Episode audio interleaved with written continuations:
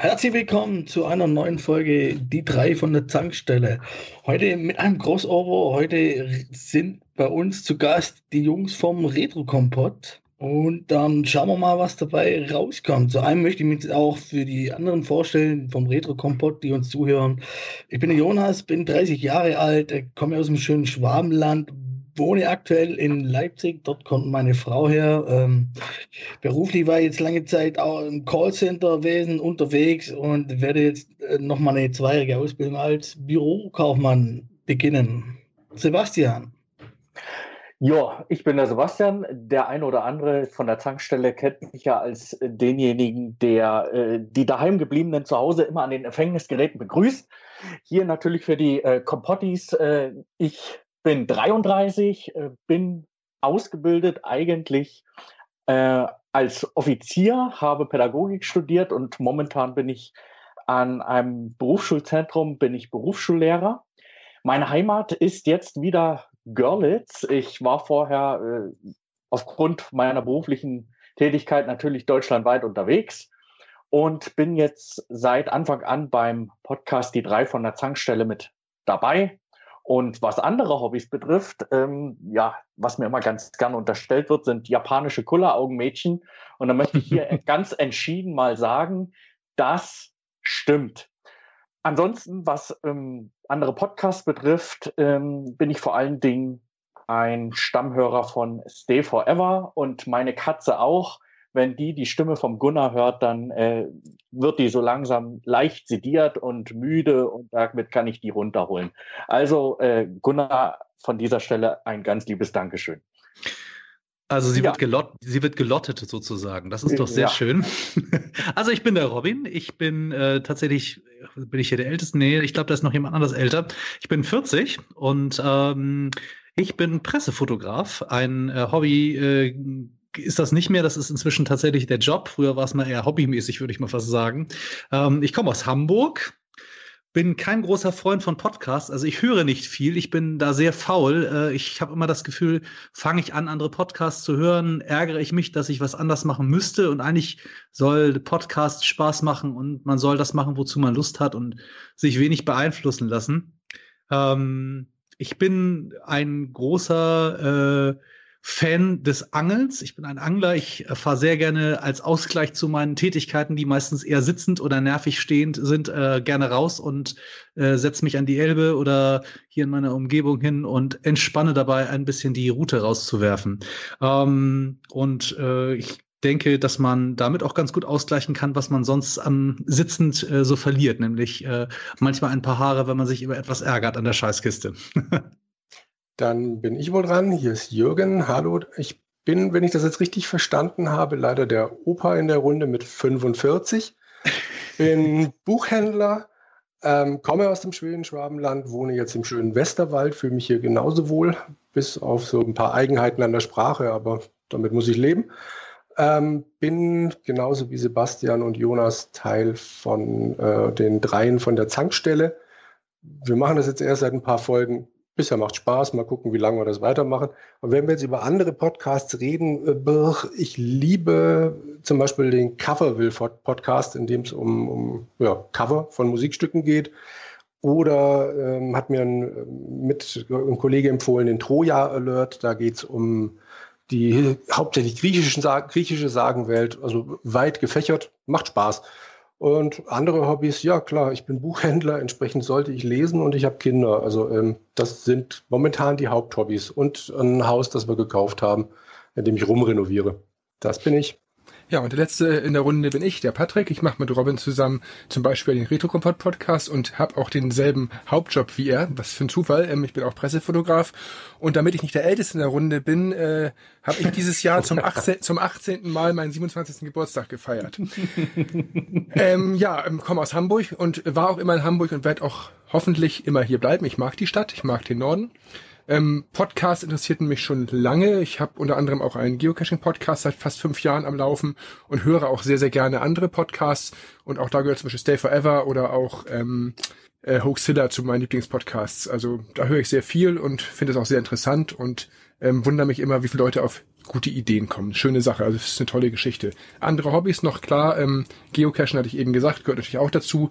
Ansonsten mache ich auch äh, selber gerne Musik und auch noch viele andere Dinge. Aber natürlich ist auch Retro oder Retro-Computergeschichten mein Hobby, weil sonst würden wir auch nicht einen Retro-Kompott machen.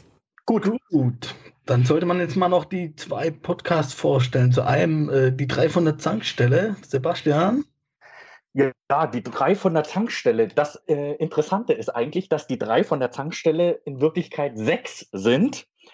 Aber der Name des Podcasts, der hatte sich in einem mehr oder weniger langen Brainstorming so gefunden, wurde abgenickt und in der Regel sind wir auch meistens drei, die einen Podcast dann beackern und deswegen sind wir auch dabei geblieben. Ja, wir sprechen von, über und mit unserem schönsten Hobby, über unser schönstes Hobby, ähm, nämlich das Computerspielen und streifen dabei eigentlich alle Themen.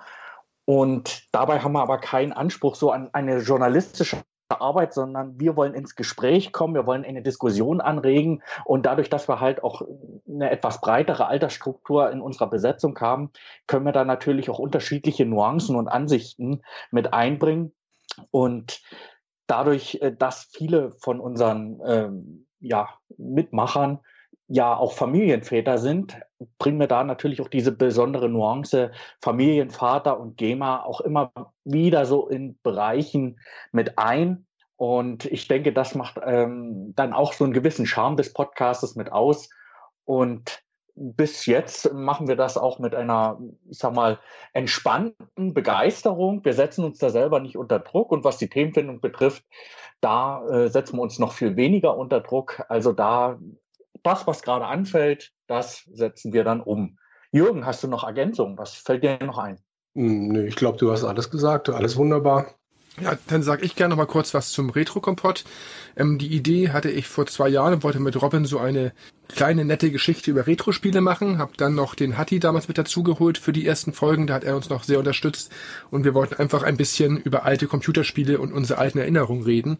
Inhaltlich lag das zumindest bei Robin und mir daran, dass wir vor Jahren denn auch mal in der Computerspiele Szene ein Ladengeschäft, sogar mehrere Ladengeschäfte hatten und Computerspiele verkauft hatten, zwischendurch verliehen hatten oder auch über einen Verein ähm, ja, äh, verteilt haben, sage ich mal vorsichtig. Da kann Robin gleich nochmal vielleicht kurz was zu sagen. Ja, und dann habe ich vor zwei Jahren gesagt, lass uns was machen und daraus wurde der Retro-Kompott und der ist uns dann, ich will jetzt nicht sagen aus dem Ruder gelaufen, aber zumindest hat er sich in eine Richtung entwickelt, die nicht so geplant war. A, hätten wir nicht damit gerechnet, dass es so viel interessant, Interessenten gibt für diese Themen und B, hätten wir niemals damit gerechnet, wie lang auch ein Podcast werden kann, denn wir machen ja unter anderem auch Interviews mit Retro-Legenden und nehmen ja auch Einspieler von Hörern an. Und wir haben, glaube ich, einen Rekord gebrochen mit über acht Stunden bei einem Podcast. Und es wurde uns noch nicht um die Ohren gehauen. Die Leute akzeptieren das. Und in der letzten iTunes-Bewertung stand drin, sie sind lang, aber nicht langweilig. Ich glaube, ganz so falsch haben wir es dann wohl nicht gemacht. Aber es ist leider oder zum Glück mehr geworden, als ich je gehofft habe. Und wir setzen uns inzwischen zwar nicht unter Druck, aber wir haben schon ein bisschen Druck, denn wir wollen natürlich auch ähm, auf einem gewissen Level bleiben und holen uns dann auch gerne Hörer ran, die für gewisse Themen Experten sind. Und dadurch wird es immer sehr interessant. Und eigentlich war es immer so geplant, dass Robin und ich uns sich Gäste einladen.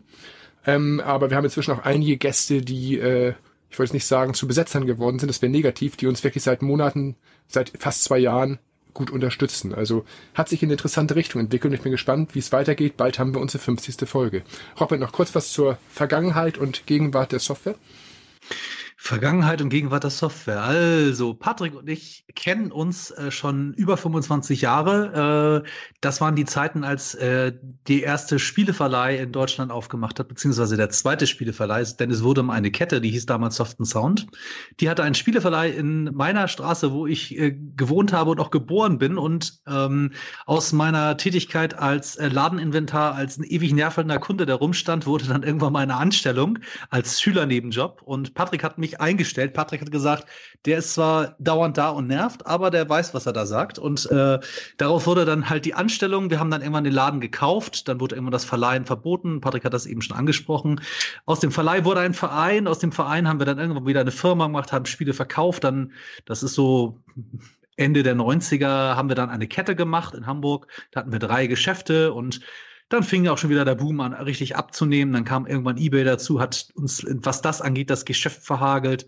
Und ähm, naja, äh, aus, der, aus dem Laden wurde dann halt ein Verkaufsgeschäft, aus dem Verkaufsgeschäft wurde dann halt ein einzelnes Geschäft, wo wir ähm, auf 70 Quadratmetern Computerspiele an und verkauft haben. Und so seit fünf, sechs Jahren äh, ist das Geschäft etwas eingeschlafen. Es hängt aber damit zusammen, dass halt Patrick und ich beide Pressefotografen sind und wir sehr viel Zeit dafür investieren müssen, um Prominente zu fotografieren und irgendwo hinzufahren und das Ganze zu bearbeiten. Und die Motivation bei uns ist ähm, immer immens hoch im Laden weiterzukommen. Nämlich wir wollen, wir haben eine Vision, wir wollen das wieder eröffnen und das als ähm, lebendiges Museum auferstehen lassen.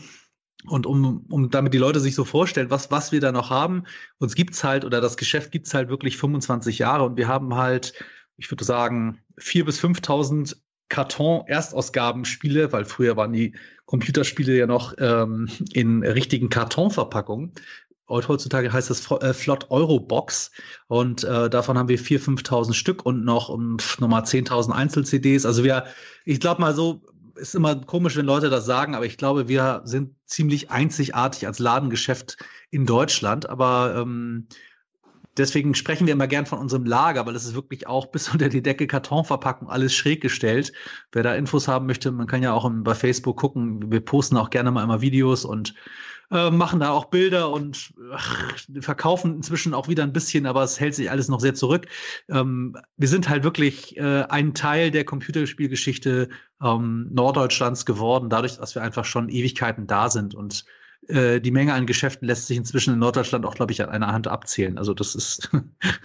und da wir einige Ecken in dem Geschäft auch seit über zehn Jahren nicht betreten haben, ist es spannend, was man da so, was, was man da so alles findet. Ähm, wir haben da wirklich beim Umräumen Sachen entdeckt, äh, die müssen da seit über zehn Jahren gestanden haben. Da wussten wir nichts mehr von. Also äh, das ist irre, was da jetzt so alles wieder unter dem Staub auftaucht und sehr faszinierend. Also unser Ziel, und wir wollen es ja nicht unter Druck setzen, ist tatsächlich dieses lebendige Museum wieder aufzubauen aber ob das dieses Jahr noch klappt, wir hoffen es, aber garantieren können wir nichts. Lassen wir uns überraschen. Wenn ich da kurz dazwischen grätschen dürfte, ich habe äh, eure Liste mal angeguckt mit den ganzen Sachen, die ihr äh, eingestellt habt. Ist allerdings auch schon wieder ein paar Wochen her. Und das ist wirklich unglaublich, was bei euch alles lagert. Das ist ein Bruchteil. Das ist der Hammer. Das ist ja, ja, das ist mir klar. Ich, ich erzählt ja auch immer, ja, ich habe dann dies und das und jenes wieder gefunden und ich bin übrigens in dem Gang noch über was weiß ich was gestolpert. es ist wirklich also so. Ich stelle mir das unglaublich vor.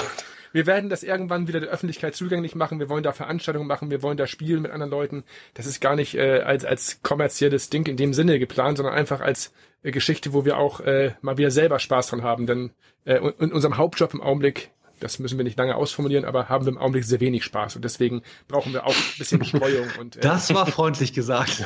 ich, das ist ein anderes Thema. Machen wir vielleicht mal einen anderen Podcast drüber, Robin, aber nicht heute. Ähm, also wir wollen da wieder mehr machen und ähm, nicht nur der nicht nur der Retro-Kompott oder andere Podcasts holen uns manchmal wieder so ein bisschen äh, in Bereiche, die Spaß machen. Vielleicht bringt es auch immer wieder Spaß, mit anderen zu spielen oder über Sachen zu stolpern, die man zehn Jahre nicht gesehen hat. Jo, und das ist nochmal viel Input für, für alle. Ähm, jetzt mal die Sache, ähm, wie es bei uns angefangen hat, ähm, oder bei mir angefangen hat, ich fange mal mit mir an. Ähm, bei mir hat es angefangen ganz klassisch mit der Nintendo-Konsole, das war 1990. 1989 war es, Entschuldigung, Weihnachten. Äh, dort hat es bei mir angefangen, als mein Vater uns die Konsole geschenkt hat. Und da ging es dann bei mir los. Äh, dann bei Kumpels oder so habe ich auch Amiga gespielt, Commodore. Allerdings kann ich mich dort äh, zwar an die Spiele noch erinnern, aber nicht mehr an die Namen. Also äh, ja, da ist für mich eigentlich schon die Nintendo äh, äh, hängen geblieben, auch von den Spielen her. Äh, so hat es eigentlich für mich angefangen mit dem Thema Spiele. Wie sieht es denn bei euch anderen aus? Tja, ich bin ja, glaube ich, hier, bin ich hier der Einzige, der äh, original aus dem Osten kommt und die Wände semi äh, bewusst miterlebt hat auf der anderen Seite des Vorhangs? Ich glaube schon, oder? Ich bin ja, der einzige Ossi. Du bist das Fünftel, das entspricht auch ungefähr der äh, Bevölkerungsverteilung in Deutschland.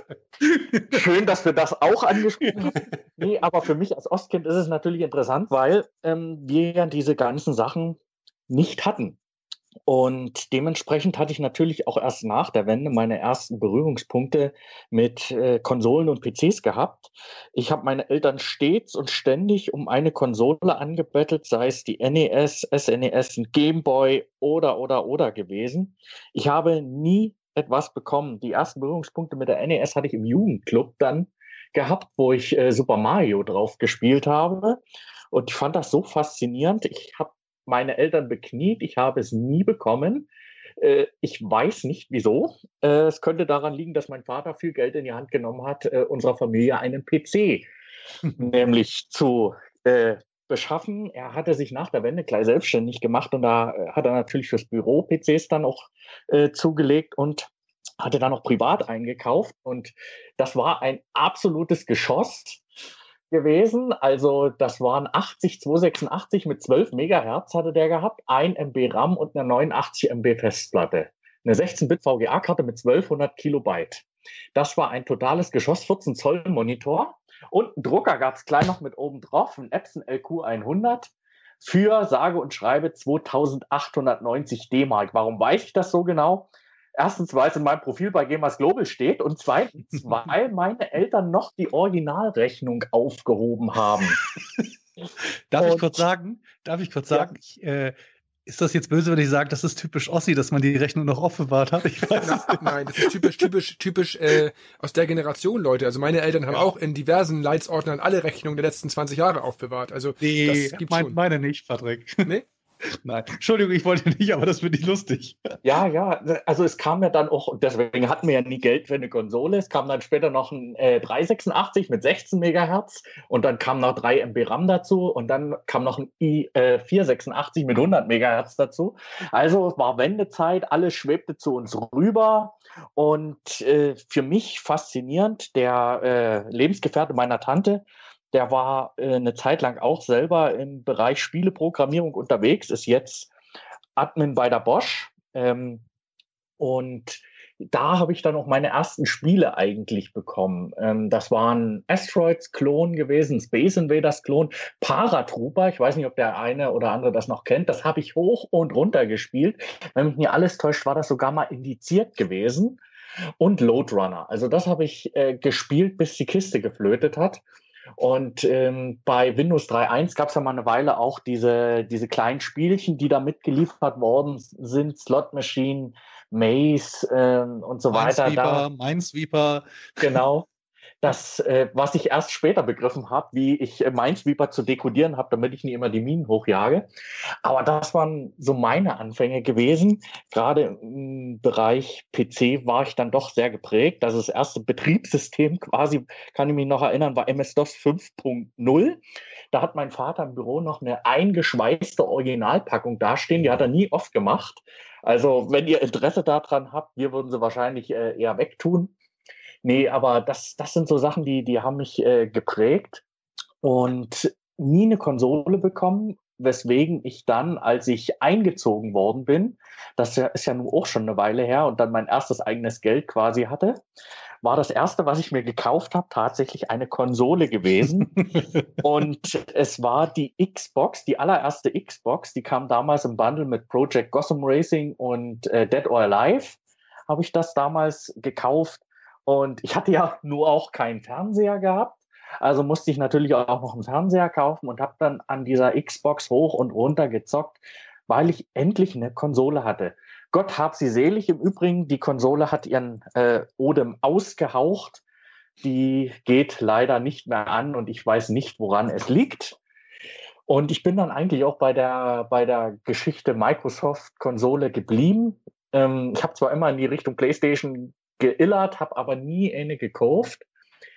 Ähm, habe dann die 360 mir zugelegt, die mittlerweile ein Red Ring of Death erlitten hat und die nach dreimaligen Backen auch nicht mehr äh, zum Leben wieder erweckt werden konnte. Und jetzt habe ich eine One da stehen, die interessanterweise immer von alleine angeht. Also Microsoft und Xbox, das steht bei mir offensichtlich nie unter einem guten Stern. Und äh, zum Ausgleich äh, habe ich mir noch eine Wii U und eine PlayStation 4 mit PlayStation VR zugelegt für den Fall, dass irgendwas mal aussteigen sollte. Eine Vita und eine 3DS habe ich auch noch für den Fall, dass ich mal unterwegs bin. Ja, äh, und das war so grob der Ablauf, ähm, wie ich quasi von, von vom allerersten Klötzchenspiel äh, zum dann richtigen Gaming gekommen bin. Und mittlerweile habe ich auch keinen PC mehr zum Spielen, sondern habe ähm, nur noch ein großen iMac dastehen Klar, den kann ich zum Teil auch ein bisschen zum Spielen verwenden, aber ich sage jetzt doch mal, ähm, die sogenannten AAA-Produktionen, die laufen bei mir überwiegend an ja, den Konsolen. Ja, äh, ich find's lustig, weil äh, Paratroopers habe ich natürlich auch gespielt. Ähm, ich find's besonders interessant, äh, dass dadurch, dass du ja tatsächlich acht Jahre älter, äh, jünger bist als ich. Das ist schon eine ganz schöne, ganz schöne Zeitspanne. Und du aus der Retro-Erfahrung äh, Xbox äh, 1 redest, das ist schon für mich fast äh, Neuzeit. Das ist immer das ganz Lustige. Also, ich, Robin. Ja, ich äh, habe irgendwann in der Schulzeit, das muss da musste ich gerade frisch aufs Gymnasium gekommen sein, also sechste Klasse oder sowas, habe ich davon gehört, dass es in dem Raum einen sogenannten einen Computerraum in, dem, in der Schule geben soll. Ein totales Mysterium für mich. Und äh, irgendwann habe ich dann da mal reingucken dürfen als äh, Junggymnasiast und festgestellt, dass das ganz furchtbare grüne Monitore mit C64 waren, die da standen. Das hat mich aber alles nie so richtig interessiert, weil ich einfach fand, dass das furchtbar aussah und äh, da passierte nichts. Bis auf den Moment, wo mein Onkel dann irgendwann anfing, dass er gesagt hat, er baut sich jetzt einen PC selbst selbst zusammen. Und äh, damit meine ich jetzt nicht, er steckte Steckkarten ineinander, sondern der hat sich wirklich einen Computer gebastelt. Mein äh, Onkel ist da sehr, ach, wie kann man das sagen, sehr erfinderisch, ein, ein technisches Genie, hat auch Synthesizer selbst gebaut und für ihn war das immer so, naja, wenn, dann macht er das halt selbst. Und äh, da habe ich, glaube ich, auch das erste Mal ein Spiel gespielt und das müsste auch irgendein City Defender Clone oder irgend sowas gewesen sein. Also irgendwas fällt vom Himmel, das muss man dann abschießen und äh, so ähnlich wie Paratuber von der Art. Und ähm, dann hieß es dann irgendwann mal, äh, dass ich, äh, na, wie heißt das, Patrick? Was ich jedes Mal vergesse. Nicht, ich bin, ich mache keine Kommunion, sondern ich habe eine Konfirmation? Eine Konfirmation, danke, ich vergesse das auch jedes Mal, ist ganz grausig. Ich weiß nicht, äh, Altersdemenz, ab 40 geht's steil bergab.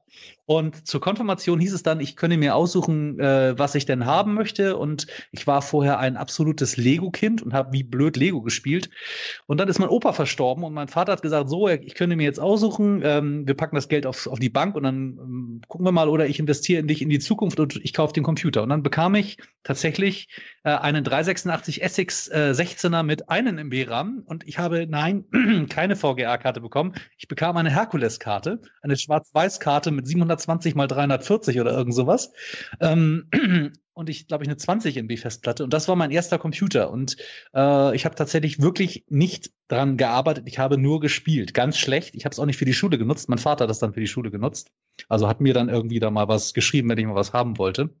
Und äh, irgendwann kam dann die Zeit mit VGA-Karten, dann habe ich dann mein ganzes Taschengeld irgendwann reingebreselt. Und äh, das war so die Zeit 1989, 90, 91 und dann fing das halt auch mit dem Laden an, dass ich dann da Spiele leihen konnte mit 14, 15 und dann habe ich halt, dann war es um mich geschehen, äh, der 486er folgte auf den Pentium, der Pentium folgte auf den AMD K62 und was da nicht alles kam. Und äh, ich weiß nicht, ich habe irgendwann vor zehn Jahren mal einen Strich gezogen und ich habe, glaube ich, äh, bis vor zehn Jahren, also bis 2006 oder so, habe ich schon 25.000 Euro umgerechnet äh, in meine Computer gesteckt. Und ich habe mir überlegt, warum habe ich mir nicht damals einen schönen Mercedes gekauft mit 18? Nein, ich musste Computer spielen, ich Idiot.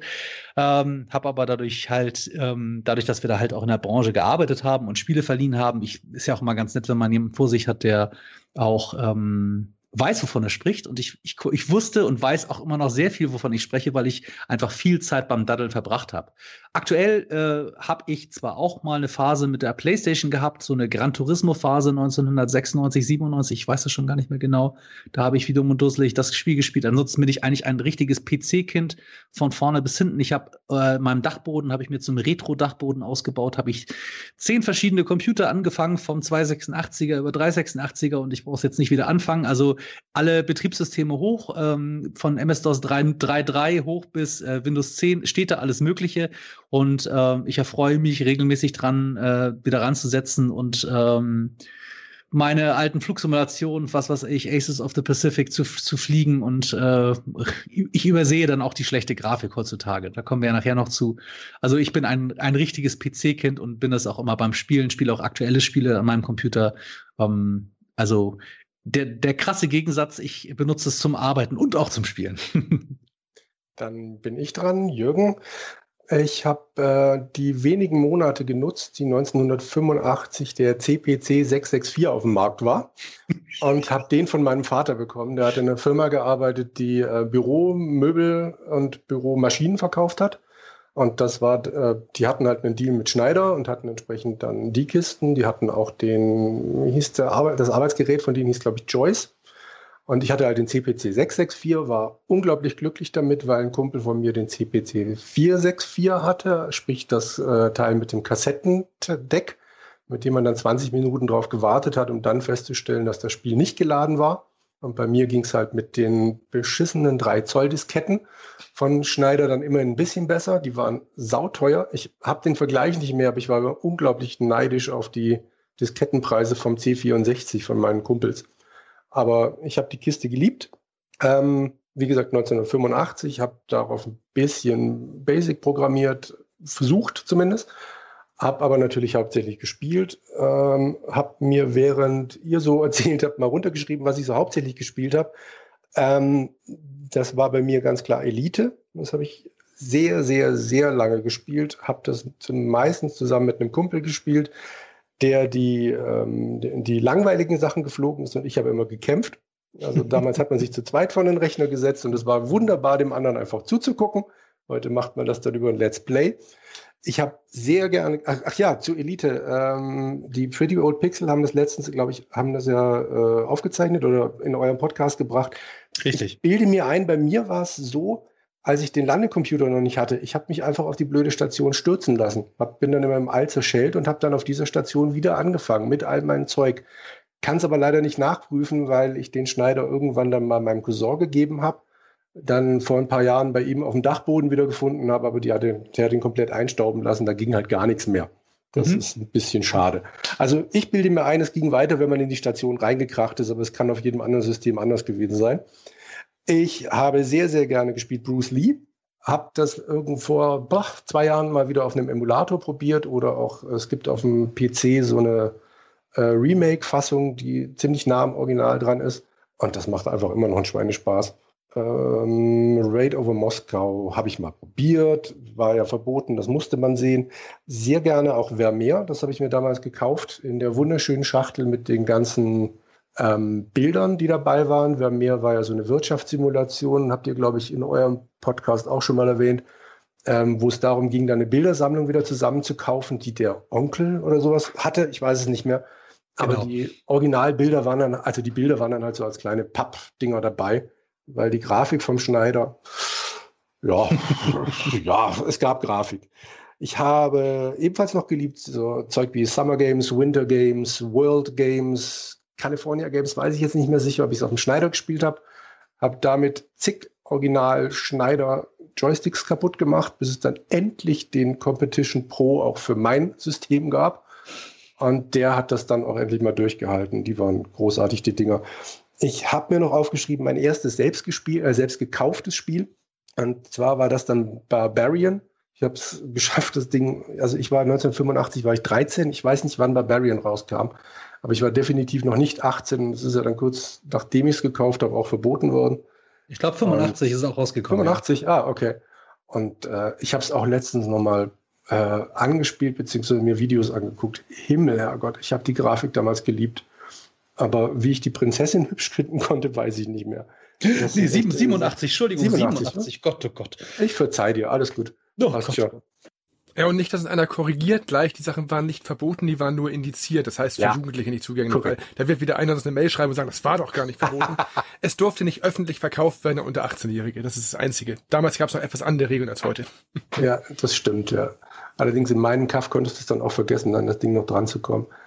Naja, ähm, als ich dann bei meinen Eltern ausgezogen bin, habe ich eine längere Computerspielpause gemacht, bis ich dann irgendwann bei einem Arbeitskollegen beziehungsweise dem Freund einer Arbeitskollegin Wing Commander 3 gesehen habe. Gedacht habe, scheiße, das, das, muss ich haben. Und äh, habe mir dann äh, einen, einen Wiedereinstieg auf dem PC geleistet mit einem Pentium 90. Ja, ein 90er war es da ging Wing Commander 3 noch und kam Wing Commander 4 raus und ich durfte zum ersten Mal in meinem Leben aufrüsten. Und das ging dann fröhlich so weiter. Ähm, und habe aber da schon festgestellt, dass ich zum Beispiel auch Elite wieder nachgeholt habe. Ich habe aber auch dann äh, Civilization 2 wahnsinnig viel gespielt. Sebastian hatte Civilization 1 bei sich äh, auf der Platte. Ich bei mir fing es mit Civ 2 an. Ach, Civ 1 war so toll. Warte, ähm, meine, meine Geschichte fange ich jetzt nicht an. Nein, ich wollte gerade sagen, Robin hat Civ-Verbot. Das zweite war eindeutig besser.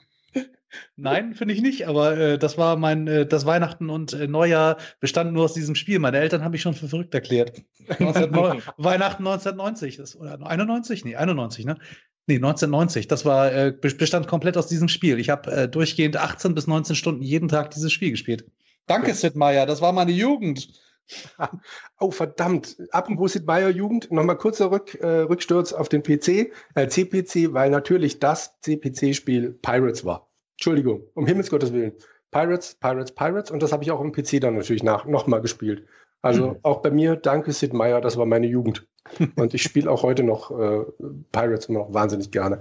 Und ebenfalls Sid Meier Colonization auf dem PC war damals in der Urfassung großartig. Ich habe mir dann auch das, äh, dieses Remake, Remaster, whatever ähm, für Civilization 4 gekauft. Das ist auch schön, aber ich habe letztens das Original nochmal rausgekramt. Das ist einfach unerreicht. Ja, ähm, bei mir hat es äh, auch Mitte der 80er Jahre angefangen. Ich habe beim Kumpel ein C64 gesehen mit dem Spiel Kommando und war begeistert, wie realistisch heute Computerspiele sein können. Das dachte ich zumindest damals. ähm, und wollte natürlich auch immer gerne einen Computer haben. Und ähm, meine Eltern haben mir dann einen Computer gekauft, ein Sharp MZ 700. ähm, klingt im ersten Moment schockierend, war aber eigentlich ein schönes Gerät, hatte einen integrierten Plotter mit Kugelschreiberminen, allein das war schon köstlich, war beim Drucken also verhältnismäßig laut. Ähm, die Spiele waren gut, da gab Spielhallenumsetzungen drauf, von Ladybug bis ich weiß nicht was, bis Asteroids oder solche Sachen.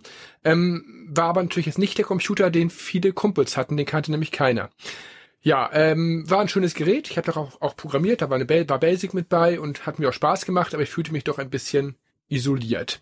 Und irgendwann hat dann der Kumpel, bei dem ich den C60 gesehen habe mit Kommando, hat wohl seinen Computer vernachlässigt oder zu viel gespielt. Ich weiß gar nicht mehr, was jetzt das Problem war, aber die Mutter wollte nicht mehr, dass der Computer für Spiele missbraucht wird. Damit könnte man was Sinnvolleres machen. Und da gibt's ja dann den Patrick, nämlich mich, der garantiert Lust hat zu programmieren und braucht was für die Schule und ob wir den nicht kaufen möchten. Und äh, meine Eltern haben immer zukünftige Sachen unterstützt, also fanden die Idee gut, haben gesagt, äh, wir kaufen dir das Ding, damit du für die Schule was machen kannst. Ja, und da konnte ich halt wirklich damit auch was für die Schule machen, aber auch natürlich sehr gut spielen. Und ähm, mein Vater hat sich da auch gleich eingekauft und hat damit Videonachbearbeitung gemacht, was heute absurd klingt, aber damals wirklich gut aussah. Mit dem, äh, wie hieß, mit so einem Genlock-Interface konnte man da wirklich schöne Sachen machen, was heute viel komplizierter ist mit PCs. Aber egal, also ich hatte dann meinen C64, konnte dann auch selber Kommando spielen und ähm, habe dann mit einigen Schulklassenkameraden ähm, auch so ein bisschen in der Szene rumgewuselt. Das heißt, wir haben auch äh, für Crackergruppen, in Crackergruppen ein bisschen in Anführungszeichen gearbeitet, haben Demos ähm, gemacht, haben ähm, Programme geknackt und ähnliches. Ist ja länger als 25 Jahre her, darf man darüber reden. Heute finde ich das natürlich ganz fürchterlich, was wir damals gemacht haben. Aber wir waren halt jung. Ähm, und brauchten kein Geld. Wir haben kein Geld dafür genommen. Aber äh, war halt eine spannende Zeit und mein bescheuertes Pseudonym, was ich immer noch verwende für viele Dinge, kommt auch aus der Zeit, das konnte ich dann bis heute nicht ablegen, nämlich das Bug of NCE, das kommt aus der damaligen Cracker-Zeit. Ja, ähm, hab gern drauf gespielt, hab gesehen, wie toll einige Spiele sind und mich hat dann noch zusätzlich die Musik gefesselt. Ich war von Anfang an ein Fan des Sits hab, das werden wir nachher nochmal sicherlich kurz besprechen, mir Spiele gekauft wegen der Musik und gar nicht gespielt. War recht früh ein, ein Fan von Chris Hülsbeck, hab das Listing, wo er sein erstes Musikstück in der 460er drin hatte, nämlich Shades, per Hand abgetippt und war, war in Anführungszeichen äh, die erste Generation, die in den Genuss eines Hülsbeck-Songs kam. Das war der erste Song, der öffentlich war.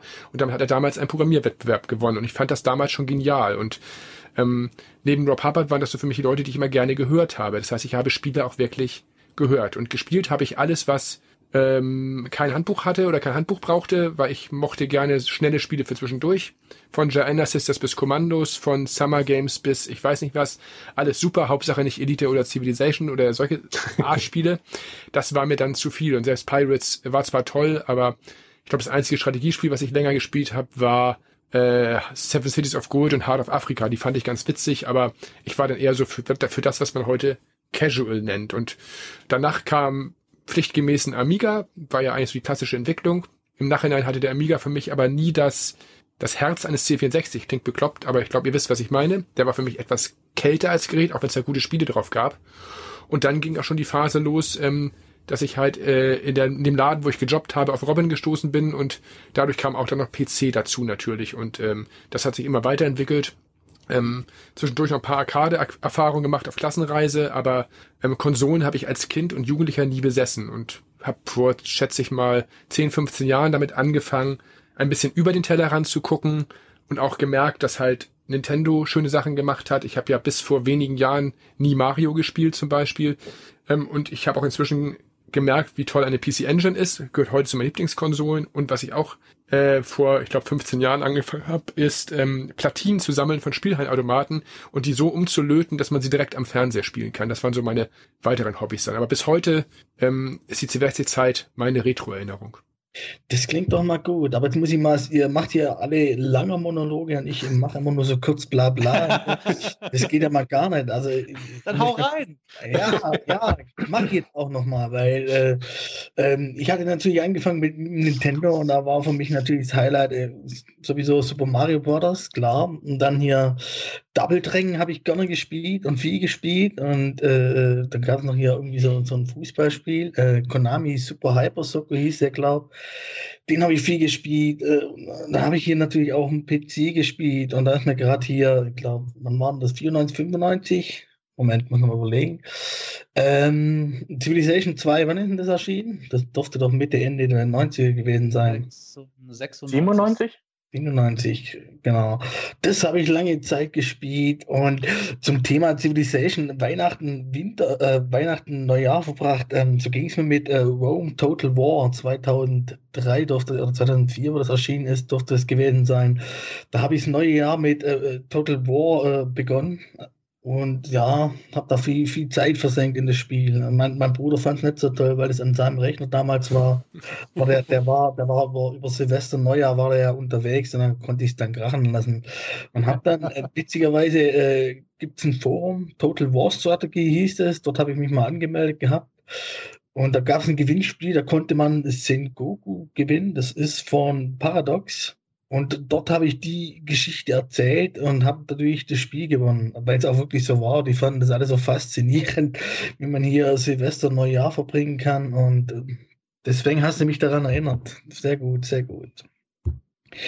Ja, so viel mal dazu. Ähm, und ähm, Robin hat ja vorhin schon gesagt, für ihn ist ja die erste Xbox noch nicht retro, für Sebastian dagegen schon. Ähm, für mich selber ist alles Retro, was in den 90er lief, also was ich live miterlebt habe, was davor war ja natürlich auch. Ähm, aber das ist dann für mich Retro. Ob ich die erste Xbox noch als Retro bezeichnen würde, ist äh, schwierig. Ähm, das habe ich ja so aktiv nicht gesagt, dass ja, äh, die erste gesagt, Xbox, das wurde mir in den Mund gelegt. du hast gesagt, für dich ist, wäre die erste Xbox ja noch eher modern. So habe ich das zumindest verstanden gehabt die erste Xbox ist ja auch insgesamt äh, als modern zu betrachten, wenn man sich äh, die Frage stellt, was dann eigentlich Retro ist. Ähm. Sagen ja viele, äh, dass das Retro eigentlich in, in einer Art Gefühl ist. Soweit würde ich jetzt äh, nicht gehen. Ich würde eher sagen, Retro ist eine, eine erfahrungsbedingte Perspektive. Und zwar eine individuelle erfahrungsbedingte Perspektive aus dem einfachen Grund, weil wir haben jetzt alle unsere, ich sag mal, Spiele Vita äh, vor den Hörern ausgebreitet. Und da wird ja eigentlich auch schon so ein bisschen klar, ähm, dass die Anfänge für uns eigentlich mehr so den Retro-Bereich vor allem widerspiegeln. Ich würde das jetzt nicht unbedingt an einem, an einem Jahr festmachen wollen, ähm, wir hatten über Civilization 2 gesprochen. Ist Civilization 2 retro? Ich finde Civilization 2 gar nicht so sehr retro. Ich weiß nicht, ob das äh, für den einen oder anderen jetzt passt. Also ich bin der Meinung, dass Civilization 2 jetzt nicht retro ist. Ich habe übrigens nochmal nachgeschaut. 1996 mhm. ähm, war der Release gewesen, 98 auf der PlayStation dann. Und äh, ich denke, Retro ist eine Generationenfrage. Für mich bedeutet Retro den Bereich, wo ich meine Anfänge erlebt habe. Dass das natürlich auch zwangsläufig Spiele betrifft, die auch schon vor meiner Zeit waren, die dann peu à peu auf mein System dann noch mit äh, geschwappt sind. Das war moderner und gut, moderner in Anführungszeichen, aber das ist ja auch wieder so eine Frage, was ist modern? Aber ich sage jetzt mal, ich mache es mal ganz speziell fest an Paratrooper. Ähm, das wird der eine oder andere vielleicht noch kennen, diese grandiose, ich glaube, Vierfarbgrafik, lila. Äh, CGA. Mhm. Ja, und äh, ich habe dieses Spiel geliebt. Das war ein einfaches, nachvollziehbares Konzept ließ sich am besten mit, mit äh, der Tastatur eigentlich bedienen, obwohl es auch mit dem Joystick zu steuern ging. Mit meinem analogen Großen, das war super, ja. Hm? Ja, das, äh, ich habe mir da immer einen gebrochen, das ging überhaupt nicht. Und das ist für mich so dieses Gefühl von, von Retro. Dieser, dieser Pixel-Look, auch wenn diese, dieser, dieser Pixel-Look natürlich heute versucht wird, in modernen Spielen äh, ja, sich rüber zu retten oder transportiert wird oder dieses Gefühl halt hervorrufen soll.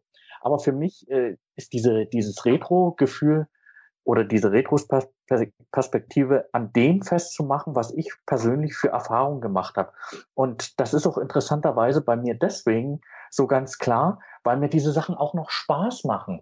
Wenn ich Sachen spiele, die deutlich vor meiner Zeit waren und mit denen ich auf meinem System nichts zu tun hatte, kann ich da keinen Spaß dafür entwickeln und auch nicht dieses, dieses Retro-Gefühl, weil Retro ja auch was Positives ist aus meiner Sicht. Und äh, wenn ich, wenn ich da äh, Spiele benennen müsste, die heute noch Spaß machen, die aus meiner Sicht auch noch anguckbar sind, bin ich sofort bei Civilization 1. Ich bin, okay, das kam später, der Bundesliga-Manager Professional. Äh, Fugger 2, das ist grüne Grafik, aber das war toll und das ist aus meiner Sicht heute auch noch spielenswert, weil es einen gewissen Flow hat, den man sich nicht entziehen kann. Oder Gehe ich da jetzt in, in, eine völlig falsche Richtung? Oder? Nö, das ist doch perfekt. Ich meine, äh, wenn du so eine klare Vorstellung für dich hast, ist das doch genau das Richtige. Dann, äh, dann weißt du doch schon, wie du tickst. Das ist doch optimal. Ich meine, da suchen Leute ihr ganzes Leben lang nach und du weißt bei deinem Unterhaltungsbereich in deinem Kopf, weißt du, wie, wie du arbeitest. Das ist doch klasse. Also, Fahrradgruppe war doch schon bereits vor deiner Zeit, Sebastian. Das müsste 87 sein oder sowas. 86? Jetzt, ich ich habe nachgeschaut, ich hab nachgeschaut, es ist 82 auf dem äh, IBM-PC, also kompatiblen Computer programmiert. 82. Soll ich euch mal sagen, dass ich 82 äh, noch in der Planungsphase war? Also ja, eben, das, das, deswegen, deswegen, ja, das war ja noch vor deiner Zeit und ist natürlich gut äh, mit rübergeschwappt dass das deswegen für mich das auch Teil meines Retro-Empfindens ist, weil es die ersten Spiele waren, die ich mit dem äh, ersten Rechner nach der Wende auch gespielt habe. Das war einfach das, was man als erstes damit verbindet. Loadrunner genauso. Ich weiß nicht, wie, wie, viel Stunden meiner Jugend mich Loadrunner gekostet hat und ich hatte es nie komplett durch. Nie. Du wolltest sagen, es ist eine verschwendete Jugend, was das angeht. Du hast es noch nicht mal durchgespielt. Nein, ach Gott, ich hatte ja auch noch andere tolle Sachen, sowas wie Sokoban zum Beispiel. ja, äh, ich finde es aber sehr spannend. Wie gesagt, das, was ich ja eben dir gesagt habe. Ich finde es cool, dass du weißt, was für dich Retro ist, weil ähm, im Gegensatz zu dir habe ich das Gefühl, ich habe einen ganz klaren Zeitrahmen, in dem für mich äh, Retro äh, beginnt oder aufhört, je nachdem, von welcher Seite man das sehen möchte. Weil für mich ist das dass, da ich ein PC-Spieler bin, habe ich ja schon gesagt, für mich ist das äh, die magische Grenze 1994, 1995, weil dann das CD-ROM-Laufwerk auf den, äh, auf den Plan tritt und ganz viele Spielkonzepte dadurch zerstört worden sind. Ganz viele Firmen, die tolle Ideen hatten, kaputt gegangen sind, weil man Ideen kam man nicht mehr weiter. Es musste alles filmmäßig aufgearbeitet. Musik musste nicht mehr geschrieben werden. Musik konnte einfach als Musiktrap draufgeklatscht werden. Es fängt an, die Zeit der extrem vielen miserablen Spiele, äh, das Sterben der guten Firmen. Das ist für mich, das, äh, ab da ist es schwierig, ein, ein, ein Retro-Gefühl bei mir zu entwickeln bei Spielen. Und auch Civilization 2 ist für mich in dem Fall dann auch nicht Retro, weil ich habe natürlich auch irrsinnig viel Zeit mit verbracht. Wie gesagt, Sid Meier ist äh, vielleicht der größte Zeitverschwender in meinem Leben, äh, von den äh, von den Ex-Freundinnen mal abgesehen. Ähm, das ist wirklich, äh, muss einfach sagen, äh, ich habe einfach für mich da so, so ein Feuerring gezogen und jedes Mal, wenn ich bei uns im, im, Büro sitze und im Lager sitze, ich nenne jetzt mal Lager, damit sich jeder wieder, ähm, ist es für mich so, ich nehme ein Spiel in die Hand und ich kann dir sofort sagen, äh, ab hier ist es der Spielspaß äh, etwas eingeschränkt oder bedingt. Ich habe natürlich auch Spiele, die ich gespielt habe aus der Zeit, was weiß ich, Master of Orion 2, wie blöd gespielt. Das sind auch Sachen, die mit Sicherheit, die ich auch vielleicht vom Gefühl her als Retro bezeichnen würde, aber ähm, vielleicht ist die Diskette das Sinnbild für das Retrohafte bei mir. Also bleibt es bei dir aber auch bei der Jahreszahl hängen? Also obwohl du jetzt älter wirst, die Spiele sich grafisch auch weiterentwickeln, bleibt es bei dir quasi ab, ab CD-ROM ist äh, für dich äh, nicht mehr Retro? es ist sehr schwierig darüber hinaus noch Sachen zu finden, wo ich sage, das ist Retro. Deswegen fand ich es mit der Xbox so lustig, weil für mich ist das neu, neumodisches Shishi. Ja, was ja die Xbox, die ist ja aus einer Notwendigkeit heraus zu mir gekommen, weil ich einfach ja. endlich mal eine Konsole haben wollte. Ist ja alles in Ordnung. Ich, ich habe mir eine PlayStation 1 geholt. Das ist ein Kindheitstrauma. So. nee, aber wie gesagt, äh, Retro ist für mich tatsächlich ein, ein, ein, eine Jahreszahl oder zwischen zwei Jahren äh, verschiebt sich das, weil ich einfach das Sterben von vielen von vielen Guten in der Zeit gesehen habe. Äh, wird Patrick vielleicht auch nochmal drauf her, drauf eingehen, aber ähm, das ist halt ein Faktor, der für mich irgendwie ein Ja ist. Und was ist dann für dich, also wenn du es an der, an der Zahl festmachst, beziehungsweise am, am System, beziehungsweise an der Technik, ja auch mit dem CD-ROM-Laufwerk, was war dann das letzte Spiel, was aus deiner Sicht noch den Namen Retro verdient? Oh. Ich weiß, das ist gemein, die Frage, aber vielleicht hat man so, so, so im, im Kopf so ein Ding. Also das ist das Letzte, wo ich mich daran erinnern kann, das war noch richtig geil. Also ich habe danach ganz viele Spiele wie blöd gespielt. Ich habe vorhin gesagt Total War. Ich bin äh, Medieval Total War süchtiger gewesen. Das habe ich äh, in Urlaub mit meiner Oma. Meine Oma, äh, die teilweise mitgekommen ist, äh, hat mich angeguckt wie ein Verrückter, der da am Tisch sitzt und äh, der sich freut daran, wenn er mit den mit dem äh, mit den Germanen da stimmt nicht Heiliges Römisches Reich deutscher Nation da umherzieht und Ländereien. Und ich habe mich daran erfreut, wenn ich 95 Prozent der Karte als Besitz hatte und so stundenweise da ver verbraten habe. Nein, also ich, ich habe immer wieder Spiele gehabt, die auch später, die mich gefesselt haben. Aber wir sprachen ja über das Gefühl Retro. Und für mich sind ähm, Retro-Spiele Spiele, die mit ganz einfachen Mitteln, ähm, weil damals waren die Mittel begrenzt, es geschafft haben, ein, an ein Spiel zu fesseln. Und das Prinzip funktioniert bei vielen von diesen Spielen. Ich habe auch Sachen, die funktionieren nicht mehr, da kommen wir vielleicht auch noch mal nachher zu. Aber ich glaube, dass viele von diesen Spielmechanismen genial sind, die auch jetzt noch funktionieren. Paratrooper, gibt es was Bescheuerteres, als mit einer Kanone, die 300, nein, stimmt nicht gerade, 180 Grad schießen kann, äh, auf herunterspringende Soldaten zu schießen äh, und Helikopter, die vorbeiknattern. Eigentlich was, was strunzdummes, um das mal böse zu sagen. Aber es macht höllisch viel Spaß, was ich auch jetzt immer noch spielen würde. Ähm, und das sind einfach die Spielmechanismen, die immer noch funktionieren. Und viele nach 95 haben sehr viele Spiele keine Mechanismen. Da, ich sag jetzt einfach, ich schmeiß jetzt mal in die Runde der Name Psychnosis. Für viele der, das heilige, das heilige Lämmchen äh, der, äh, der Amiga-Spieler. Äh, aber ganz ehrlich, nach 94 oder 95 kommt von dieser Firma nur noch Scheiße im Quadrat, um das mal sehr drastisch zu sagen. Weil das CD-ROM einfach deren Art und Weise, wie sie arbeiten, andere Firmen haben die überholt, weil die nicht ähm, wussten, wie sie Full-Motion-Video äh, innerhalb von kürzester Zeit in ein Spiel einbauen, was dann auch noch Spaß macht. Ne? Das war, das meinte ich damit. Also bei mir ist äh, der Retro-Begriff ähnlich schwammig oder weniger schwammig wie bei, bei Sebastian. Ich mache es natürlich an meinem System fest, ein CPC, ganz klar. Das ist für mich Kindheit, na, Jugend. Ich finde es auch faszinierend. Fiel mir vorhin auf, dass ich den bekommen habe äh, in dem Alter, in dem jetzt mein ältester Sohn ist. Ähm, und wenn ich überlege, was der schon mittlerweile alles am PC und an der Konsole gespielt hat, da wird mir echt ganz schlecht im Verhältnis. Aber naja, ähm, also ich kann es bei mir äh, am ehesten auch an dem Wechsel zum PC festmachen, was sich jetzt lustigerweise dann grob überschneidet äh, mit, mit der Jahreszahl von Robin, eben weil ich mir da dann diesen Pentium gekauft habe oder ein bisschen später wahrscheinlich. Und ähm, alles, was ich jetzt dann noch nachhole, ich habe damals C64-Spiele eben nur bei Kumpels gesehen oder auch Amiga-Spiele. Ich hatte damals keine Konsole, habe jetzt auf dem Nintendo DS dann ein paar von den alten Dingern nachgeholt.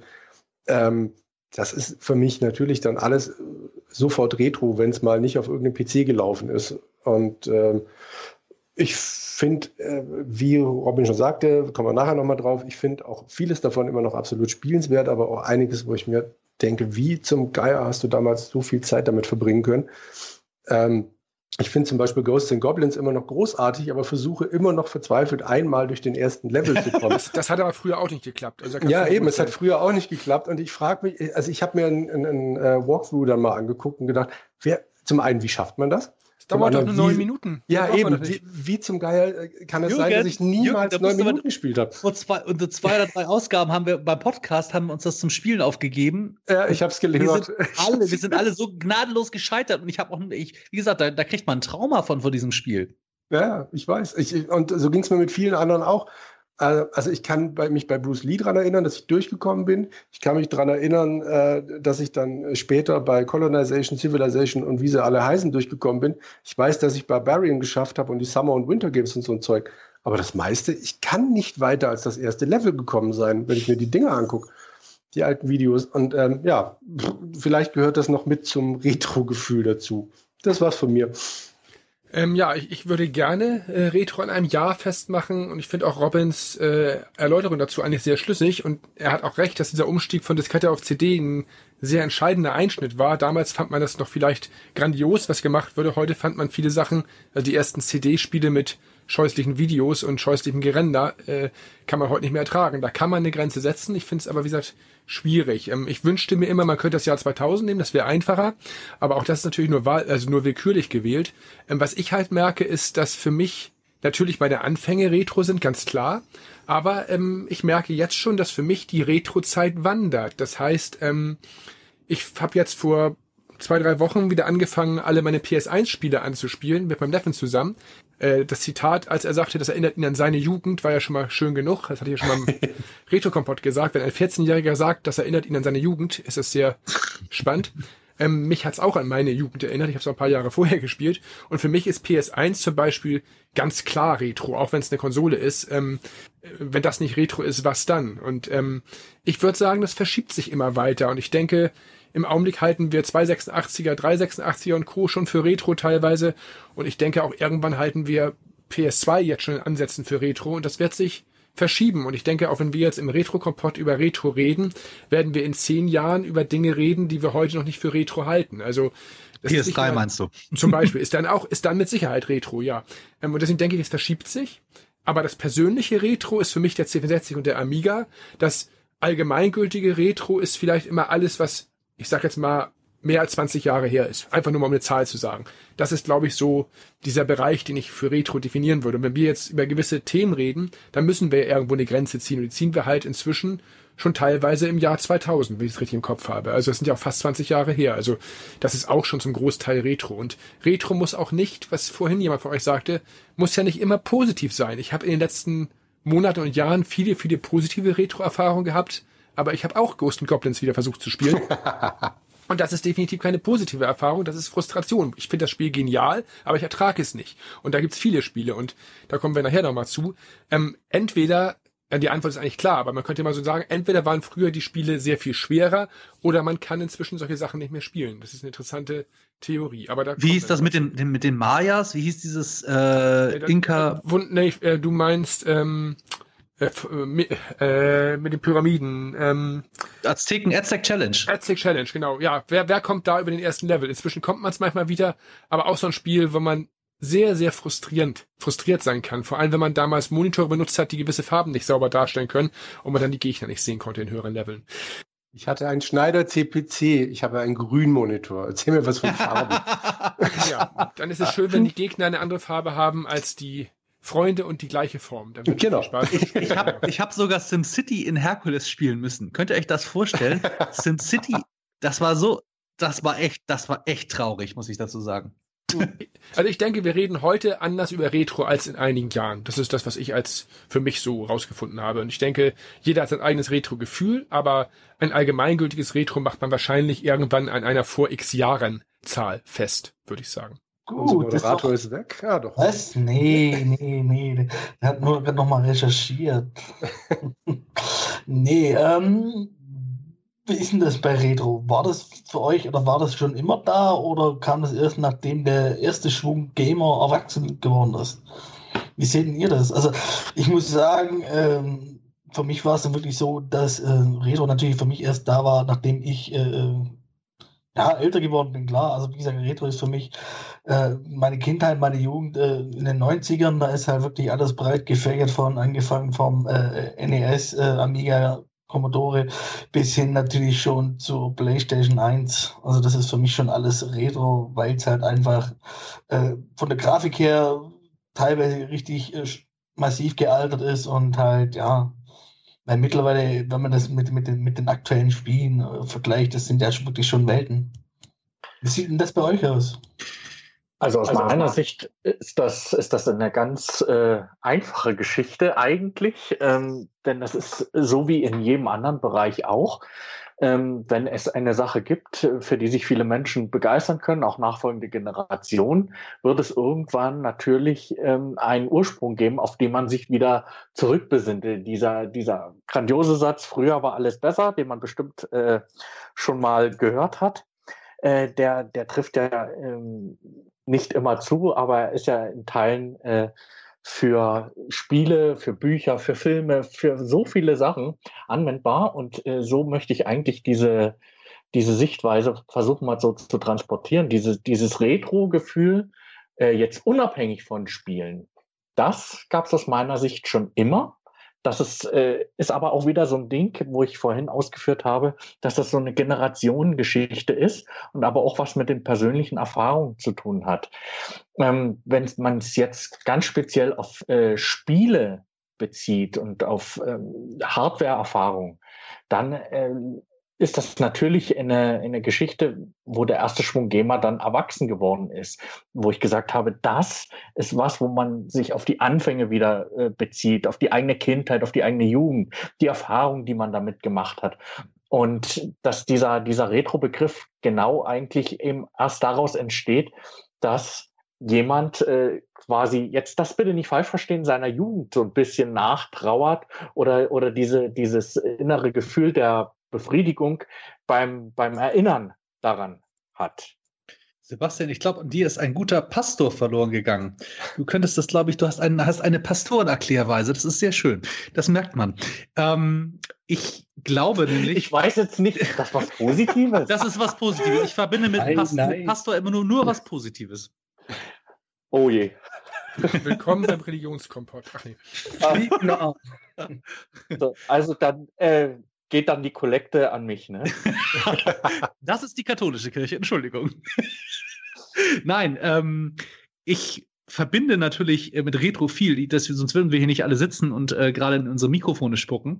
Ähm, aber für mich ist einfach, ich glaube, dass die dieses Retro äh, das war eben schon ganz gut ge äh, gesagt von dir, Sebastian. Ich glaube, da sind wir wieder bei äh, Männern in äh, Midlife Crisis. Ich glaube, das ist ein, ein Faktor, der nicht zu unterschätzen ist. Und das ist natürlich auch schon vor 20, 30, 50 oder vielleicht schon sogar vor 100 Jahren gewesen, dass Leute gesagt haben, was weiß ich, ähm, was soll ich mit den ganzen neumodischen Autos? Äh, ich möchte bitte, äh, Ford, ich möchte, ich möchte einen Ford Capri fahren. Weil ich finde den, äh, den 1980er finde ich scheiße. Ich möchte bitte den 70er Jahre fahren. Der war nämlich viel schöner. Das Kackbraun war viel schöner braun als das heutige jetzt.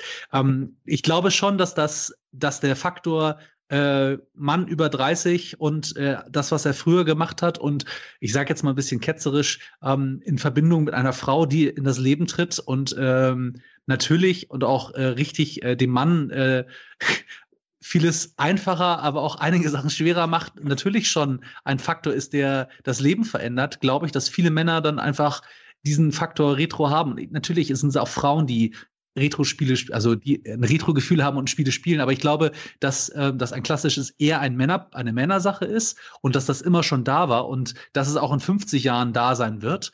Ähm, weil da werden wir bei den Spielprinzipien auch einfache Spielprinzipien funktionieren und viele Leute, ich bin ja, ähm, ich spiele auch gern Fußballmanager, obwohl ich kein echter Fußballfan bin. Als Hamburger kann man auch kein echter Fußballfan sein. Aber ähm, es ist so, dass ich natürlich dieses Spiel, diese Spiele gerne spiele und da habe ich das auch so mit Kundengesprächen. Viele Kunden sagen, die ganzen neuen Fußballmanager haben viel zu viele Optionen. Ich möchte wieder Bundesliga-Manager Professional spielen. Da habe ich dann irgendwie nur fünf Fenster gehabt. Das hat aber mehr Spaß gemacht. Genauso ist es bei Retro einfach ja. auch. Ich glaube, ja.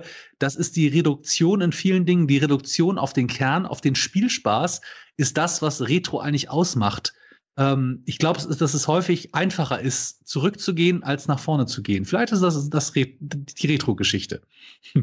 Du hast einen guten Punkt. Ich habe Retro, als wir jetzt in der Vorbereitung für den Podcast tatsächlich immer nur auf Computerspiele, Videospiele, was auch immer bezogen. Aber es stimmt schon, Männer über 30 äh, sind da wahrscheinlich in allen Jahrzehnten und Jahrhunderten wahrscheinlich schon anfällig gewesen, gerade im Autobereich oder bei Kino, Filmen, was auch immer.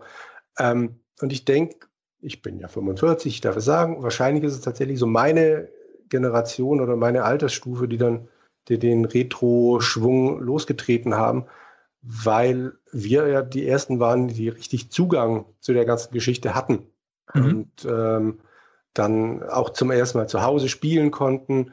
Und dann irgendwann eben der, der Umbruch kam, entweder, was weiß ich, bei mir was die Bundeswehr, da war ich dann mehr oder minder komplett aus dem Spielen raus, bis dann ein Unteroffizier eine, äh, einen Gameboy angeschleppt hat. Dann habe ich Tetris kennengelernt. Aber ähm, also und das dann eben, als ich zum ersten Mal den PC hatte, fing es direkt an, dass ich wirklich nach einer ähnlicher Spiel, Spielerfahrung gesucht habe wie damals.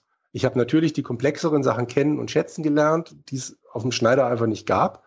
Aber natürlich habe ich versucht, wieder so ähnliche Spiele zu finden, wie dann eben äh, Bruce Lee und, und, und Elite habe ich mir auf dem PC dann eben auch wieder geholt. Und ähm, das war einfach eine, eine, eine schöne Geschichte, die, die auch heute noch Spaß macht. Ähm, ja, und entsprechend klar, ich jag wahrscheinlich auch heute noch meiner Kindheit hinterher. Also äh, ich mag es, ich mag auch die neuen Sachen, absolut. Und werde das auch weiterhin gerne spielen, aber mittendrin mal was Altes einzulegen, macht einfach heftig Spaß. Ja, bei, bei mir ist es eigentlich ähm, ein bisschen merkwürdig, sag ich mal. Ich, das fing bei mir schon früher an, in Anführungszeichen. Ich habe irgendwann gemerkt, dass ich viele Spiele, die neu rauskamen, nicht mehr gut fand und wusste eigentlich nicht warum und dachte immer, komisch, liegt das jetzt an mir oder ich habe aber nie an alte Spiele gedacht dabei. Ich dachte immer nur, ich habe keinen Spaß mehr am Spielen. Und ähm, so die Augen geöffnet hat mir dann mal irgendwann, ich weiß nicht mehr, wer das war, aber ich glaube, es war noch im Laden damals, irgendjemand, der mir ein modernes Spiel zeigte und das war im Prinzip ein Remake eines Retro-Spiels. Und er sagte, das ist doch eine tolle Idee, das sind doch moderne Spiele. Und dann dachte ich so, ey Junge, wenn du wüsstest, dass wir das schon vor 20 Jahren gespielt haben, dann würdest du dich wundern. Und das nächste gute Beispiel war, wir hatten mal damals, das war Ende der 90er, im Laden Joanna Sisters gespielt, auf dem C64. Und ich weiß nicht, ob du dich noch erinnerst, Robin, da haben viele Leute gefragt, ob das neu ist, ob man das kaufen könnte, wo es das Spiel gibt.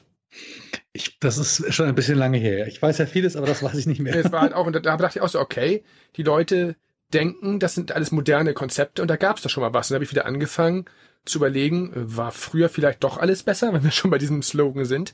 Ähm, und da ist mir auch so ein bisschen wieder in den Kopf gekommen, dass ich ja, ich habe damals schon halt fest gearbeitet, logischerweise, und dann fiel mir ein, eigentlich war das früher eine schöne Zeit. Man hatte Zeit zum Spielen. Man ist nach der Schule nach Hause gekommen, hat sich vor uns 60 gesetzt und hat gedattelt. Und ähm, die Sachen haben Spaß gemacht. Und dann habe ich wieder angefangen, mir die alten Sachen anzugucken und gemerkt, dass viele von den Sachen auch heute noch Spaß machen. Und äh, ja, das war so der Anfang für mich zu gucken, wie kann ich denn noch diese alten Sachen wieder spielen und fing dann erstmal an äh, zu recherchieren. Das Internet fing auch damals dann schon an, Ende der 90er war es ja schon etwas erwachsener als in der Frühzeit. Und ja, dann merkte ich halt, dass es viele Leute gibt, die dieses Retro-Gefühl haben, die alten Sachen mal wieder zu spielen. Und ich finde es auch immer gut, wenn man etwas Neues sieht, was auf etwas basiert, sich das Original nochmal wieder tatsächlich anzuschauen. Und ähm, das ging dann so weit, dass ich mir irgendwann wieder ein C60 gekauft habe und irgendwann wieder ein Amiga besorgt habe und wie gesagt dann plötzlich auch mit Arcade-Geräten angefangen habe. Und wir hatten ja auch, was Robin ja vorhin schon sagte, immer noch unser Lager, wo ja auch immer noch genug Sachen rumflogen. Und auch dort wurde man ja immer mal wieder dran erinnert, da gab es ja auch früher Sachen, die man heute noch machen kann. Also ähm, das ist eine Erinnerung an eine Zeit, wo Spielen noch Spaß gemacht hat wo man viel Zeit hatte. Und viele von den Sachen finde ich heute noch gut. Und ich habe jahrelang aktuelle Spiele nicht spielen können, weil ich es nicht mochte einfach oder weil ich einfach keine Lust dazu hatte. Weil es mir auch einfach zu komplex war und ich nicht die Zeit dafür hatte durch den Job. Und erst dieses Jahr und letztes Jahr habe ich wieder angefangen, wirklich auch in Anführungszeichen modernere Spiele zu spielen, die aber natürlich dann auch irgendwie einen Retro-Charme zumindest haben. Und ähm, es fällt halt auf, dass jetzt auch in den letzten Jahren wieder mehr Spiele rauskommen, die nennen wir es mal einstiegsfreundlicher oder ich will nicht sagen einfacher, aber zumindest zugänglicher sind. Und das erinnert mich natürlich mehr an die alte Zeit als jetzt irgendwelche extrem komplexen Spiele. Ich kann nicht wie Robin mir ein 200-seitiges Handbuch angucken und genießen. Ich bin kein Papierfetischist.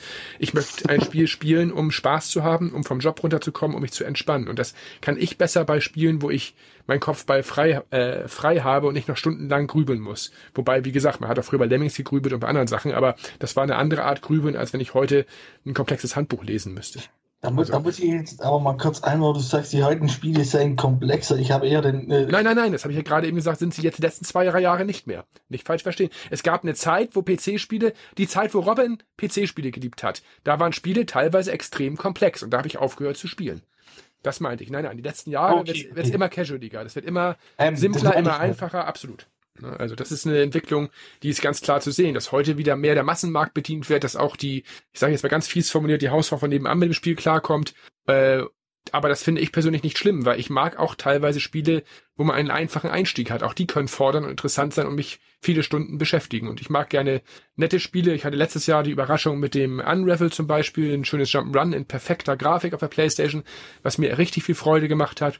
Oder jetzt habe ich die letzten Monate halt sehr viel ähm, äh, Life is Strange gespielt zum Beispiel, äh, was ich auch, ähm, obwohl es ja ein modernes Spiel ist, äh, sehr, sehr schön finde, weil es halt so schön nebenbei spielbar war. Für mich ist Computerspiel nie eine Herausforderung gewesen, sondern eine Entspannung. Und ich war, bin auch jemand, der einen Kinofilm guckt, um ihn zu konsumieren und nicht um hinterher, wie jetzt manchmal Robin, zu überlegen, ob der Hubschrauber, der da fliegt, auch wirklich realistisch in die Richtung schießen kann, wie er schießt. Ne? Das ist, ähm, da hat Robin, das habe ich schon mal, im, ich glaube in der Nullnummer vom Retro-Kompott erzählt, ich war vor 25 Jahren mal mit Robin im Kino irgendwie und da hat er mir dann, ich weiß nicht, ob es während des Films war oder hinterher noch erzählt, warum in einem dummen Actionfilm tatsächlich, mehr war es nicht, mehr wollten wir ja auch nicht damals im Kino. Ah, George Clooney, was war denn das noch mit ich den weiß, da, da, hast du, da hast du mir noch erzählt, warum, warum welche Szene unrealistisch war. Da habe ich gesagt, das ist mir ehrlich gesagt egal, ich hatte Spaß dran und mehr wollte ich in dem Moment nicht. nicht also, out of sight, irgendwas. Da fliegen sie mit dem Helikopter von, äh, von der Türkei nach Russland und mit einem Helikopter und sind mit, in zwei Stunden da für 1500 Kilometer Entfernung. Und äh, da, da juckt mir da einfach der, der Simulator in der rechten Hosentasche. und ich, du, du konntest den Film nicht mehr in Ruhe weitergucken ab der Stelle. Nee, weil ich da die ganze Zeit, ich habe mich darüber echauffiert, dass die Leute, die das geschrieben haben, die Leute verdummen wollen, dass die glauben, dass es geht wirklich so fix. Na gut. ja, gut, das ist. Aber in der heutigen Zeit wird es ja nicht mal mehr jemand merken, sei beruhigt. Nein. Also da bin ich ganz bei Patrick. Also das kann ich auch nicht leiden. Ich meine, ich weiß, ich gehe in einen Film, ich weiß, da werden Dinge passieren, die halt nicht realistisch sind. Das juckt mich aber nicht. Ich möchte einfach nur gut unterhalten werden und fertig. Genau, sehe ich auch. Das für mich ist, ist eigentlich genau wie das Podcasten theoretisch auch und andere Dinge, die wir machen, ähm, ein, eine Abwechslung vom Job und ein Spaß und äh, ich möchte nicht noch genervt werden durch Computerspiele oder Filme und äh, ich habe immer ganz blöd gesagt, das ist natürlich jetzt übertrieben, aber wenn ein Spiel mehr als einen Knopf hat, ist es nicht für mich. Das ist jetzt Quatsch, weil ich natürlich auch Spiele mit mehr Knöpfen spiele, aber vom Grundprinzip hier konnte ich auf dem C60 mit einem mit einer Feuertaste genauso viel Spaß haben wie heute Leute, die äh, oder in den 90ern eine komplexe Simulation spielen. Mir hat Spaß gemacht, die machen mir heute noch Spaß, die Sachen, da stehe ich zu und ähm, viele von diesen Konzepten sind auch heute noch toll spielbar. Absolut. Das ist doch ein toller Übergang zum Retro heute. Ähm, ihr habt doch bestimmt alle ein Lieblingssystem. Ähm, bei mir ist es, wie man vielleicht schon unschwer erkennen kann, ganz klar die NES. Das ist halt wirklich die erste Erfahrung, die ich selber persönlich gemacht habe, ähm, mit der ich quasi groß geworden bin. Die haben, hatten auch bestimmt bis, bis Ende der 90er hatten wir die im Haushalt gehabt, die Konsole, bis er dann abgeschmiert ist. Ähm, was ich dort alles gespielt habe, viele Stunden ich dort versenkt habe, ich glaube, ähm, ja, viel zu viele, viel zu viele. Wie sieht denn das bei euch aus? Ja, ähm, Lieblingssystem kann ich sogar benennen. Das ist nämlich interessanterweise eine Handheld-Konsole, die ich nie besessen habe. Ähm, und da beginnt es auch schon äh, fast widersprüchlich zu werden. Aber das äh, Lieblingssystem, wo ich auch heute noch gerne in die Hand nehme, ist der alte Game Boy. Ähm, das hat mehrere Gründe. Erstens mal, weil ich nie einen besessen habe. Und äh, ich mir aber die Möglichkeit äh, wahrgenommen habe, die Spiele und das Gerät von meinem Nachbarn immer auszuleihen, denn der hatte einen Gameboy gehabt und die guten oder angesagten Spiele halt auch noch dazu, was natürlich ein Glücksfall war und habe auch immer häufig um einen ähm, ja, Gameboy bei meinen Eltern gebettelt, äh, zu der Zeit, wo der ähm, sein, sein, sein Highlife hatte. Das war Anfang der 90er, hat das Ding, glaube ich, 99 D-Mark gekostet, will mich da aber nie drauf festnageln lassen. Und ich habe das so gerne haben wollen, habe das äh, nie bekommen, das Gerät. Und dementsprechend ist äh, das für mich eigentlich das Lieblingssystem, weil ich damit halt so viele tolle Erfahrungen verbinde, weil ich es mir nur ausleihen konnte. Das kann natürlich jetzt auch so eine, ja, äh, ja, so eine falsche Sichtweise sein oder ich bilde mir das nur ein. Aber ich muss ganz klar sagen, wenn ich, wenn ich für den Gameboy auch noch das beste Spiel benennen müsste, aus meiner Sicht, wäre das äh, für den allerersten Gameboy äh, Zelda Link's Awakening. Das hat mehrere Gründe, ähm, allen voran äh, neben der schönen Inszenierung äh, die Musik. Und dementsprechend sage ich ganz klar, für mich ist das Lieblingssystem Retro heute der Gameboy und dementsprechend nutze ich auch ganz gerne ähm, ja, Emulationen von dem Gerät. Und ja, macht mir heute noch Spaß, auch das Originalteil noch in die Hand zu nehmen oder die diversen Ableger, die ja dann in verschiedenen Farben rausgekommen sind, sei es gelb, äh, rot oder was auch immer. Auch das transparente Teil hat mir gut gefallen und dann den Game Boy Pocket. Äh, da habe ich ja auch neidvoll äh, in die Hände anderer Spieler geschaut. Das hat mir auch sehr gefallen. Und ich glaube, wenn mir heute jemand sagen würde, du willst du denn so ein Game Boy Pocket haben, ich hätte noch einen rumliegen, wäre ich der letzte Mensch, der dazu Nein sagen würde. Ja, ähm, ich, outen, outen muss ich mich ja nicht mehr, das habe ich schon getan. Also äh, ist, das, ist der Ruf erstmal zerstört und liebt sich's ungeniert, oder wie heißt es? Ähm, ja, also klar, ich bin PC-Fan und äh, ich, ich bin einfach zu sehr versaut, weil ich natürlich äh, in dem Bereich immer das Beste vom Besten hatte und auch immer die besten Spiele hatte und natürlich die immer gespielt habe. Ähm, für mich ist das System halt alles. Äh, ich habe immer über den, äh, über den Rand hinausgeschaut. Ich habe einen Klassenkameraden gehabt, der hat schon einen Amiga gehabt. Da habe ich noch mit meiner Herkules-Krücke gearbeitet. Da hat er schon Midwinter 2 gespielt und konnte ins U-Boot einsteigen und überall auf der Welt hinfahren, wo er wollte. Und ich habe da gesessen und gesabbert und gedacht, warum gibt's den Scheiß nicht auf dem PC? Das kann doch nicht sein. Und dann kam das da mal raus und sah deutlich schlechter aus. Ähm, ähm, deswegen ist das halt einfach ähm, mein Lieblingssystem. Und ich glaube, die Prägung, die man hat, gerade wo wir vorhin laufen, Patrick wird ja schon wieder, die, die Fußnägel werden sich hoch, äh, hochrollen, wenn ich wieder mit Civilization anfange. Wir haben, ihr habt ja, ihr habt es begonnen, ich habe es nicht begonnen, ihr habt mit Civilization begonnen. Ähm, es stand im Vertrag drin, es darf nicht mit Civilization geredet werden. Ja, habt ihr nicht zu Ende gelesen? Ich habe, glaube ich, äh, wenn ich ich kann jetzt natürlich immer nur bei Steam gucken, wie viele Stunden ich investiert habe. Civilization 4, 5 und 6. Also ich glaube, ähm, komischerweise, das sechste bin ich absoluter Fan von das Neueste und habe da schon 180 Stunden oder sowas investiert. Ähm, es sind Suchtspiele, die mich einfach mein Leben lang verfolgen. Und ich, wenn man so sagt, was hat dich, was ist das Spiel, was dich am meisten beeinflusst hat? Bei mir sind das, äh, ist das tatsächlich Civilization. Da würde ich jetzt auch gar keinen, gar keinen Titel nehmen, weil ich sie alle bis auf vielleicht den vierten, alle rauf und runter gespielt habe. Ich glaube, den Civilization 3 habe ich von der Zeit wahrscheinlich am längsten gespielt, weil ich das auch immer mit in der Zeit immer mit in Urlaub hatte, weil das so unproblematisch war mit den Computern. Das hatte nicht so große Anforderungen. Da konnte man dann auch mal auf, auf meinem alten Notebook immer noch mal mitnehmen und spielen. Aber ähm, das ist mit Sicherheit ein Spiel, was mich beeinflusst hat und ähm, vielleicht für viele komisch, was mich sehr beeinflusst hat, ist halt das Gran Turismo auf der PlayStation. Das war vielleicht einer der wenigen ähm, Ausrutscher, die ich hatte, also auf anderen Geräten, äh, was einfach für meine, was auch sofort mein Retro, also das Gran Turismo auf der PlayStation 1, das kann ich jetzt immer noch spielen und wo Patrick vorhin sagte, PlayStation 1 ist für ihn auch schon Retro. Ja, bei einigen Spielen ja. Ähm, Virtua Fighter, die, wie heißt das andere? Ähm, Tekken, das kann ich heutzutage nicht mehr sehen und wie sie alle heißen, das finde ich alles ganz grausig, aber das Gran Turismo kann ich immer noch spielen. Ähm, und äh, so mein, mit einer meiner Lieblingsspiele ist das Dune 1 auf dem, auf dem PC. Das war so das erste Mal, dass mir die Musik auf dem Computer so gut gefallen hat, dass ich das tatsächlich auf Kassette aufgenommen habe. Das, da kommen wir nachher auch noch mal zu, zu der Musik. Das sind so Sachen, die dann einen ein Leben lang verfolgen und auch dieses, diese Musik verfolgt mich mein Leben lang. Hm. Mein Lieblingssystem von meiner von meinem Werdegang ist wahrscheinlich tatsächlich die Xbox 360, die ich äh, immer noch hier rumstehen habe. Sie ist zwar nicht angeschlossen, aber immer parat, weil ich Red Dead Redemption ja nirgendwo sonst spielen kann. Und ähm, weil das für mich das System ist, auf dem ich tatsächlich am wenigsten Probleme hatte. Auf dem Schneider gab es Probleme, weil, was weiß ich, die Diskette nicht richtig gelesen wurde oder sonst irgendein Hackmack war. Auf dem PC hatte ich immer das Riesenproblem, das blöde Spiel lief bei allen anderen, nur irgendwie nicht bei mir. Warum auch immer. Ich, es lief nicht und jedes Mal, wenn ich erzählt habe, das und das ist der Fehler, ja, bei mir macht es das nicht. Ja, danke. Und äh, deshalb ist für mich die 360, sie ist nicht retro, aber das System, mit dem ich immer am glücklichsten war. Ähm, bei den Retro-Geschichten wäre es tatsächlich noch ein bisschen seltsamer als bei Sebastian.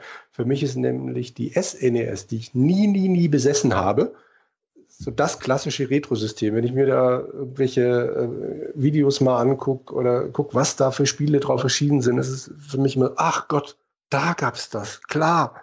Das ist für mich der, der Nukleus und ich freue mich tierisch drauf, dass ich es geschafft habe, diese Mini-SNES dann tatsächlich mal vorzubestellen und hoffe, dass die wirklich so gut ist, wie ich mir das dann vorstelle. und du sie überhaupt bekommst, obwohl du sie vorbestellt ja, hast. Ja, genau, richtig. Also ich habe die Mail bekommen, dass es angeblich klappt, aber ich glaube ja auch noch nicht wirklich dran. Aber wenn, dann kann ich wenigstens mal 21 Spiele ausprobieren.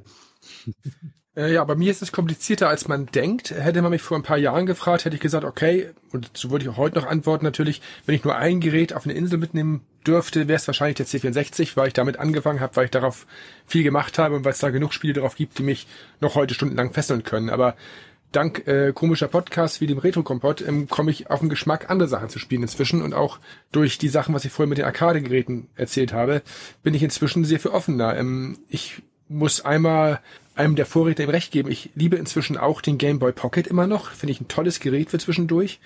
Ähm, ich habe die äh, Neo Geo, äh, nicht Neo Geo, die PC Engine lieben gelernt, äh, äh, hauptsächlich auch, als wir jetzt noch beim Podcast darüber gesprochen haben. Ähm, Arcade-Geräte mag ich gerne, Neo Geo gehört ja auch mit zu so ein bisschen, finde ich auch super und ähm, ja, gute Amiga-Spiele begeistern mich genauso, gute Super Nintendo-Spiele und auch PlayStation 1-Spiele. Also ich habe inzwischen kein einziges Lieblingsgerät mehr. Ich habe nur Geräte, die ich bisher noch vernachlässigt habe. Ich brauche noch mal einen Anstoß, dass ich ein Sinclair Spectrum liebe. Das fällt mir sehr schwer, kann ich nicht bisher. Ich würde gerne CPC nett finden, kann ich auch nicht im Augenblick. Und ich würde auch gerne, ich gebe ihnen ja immer eine neue Chance, also das ist kein Problem.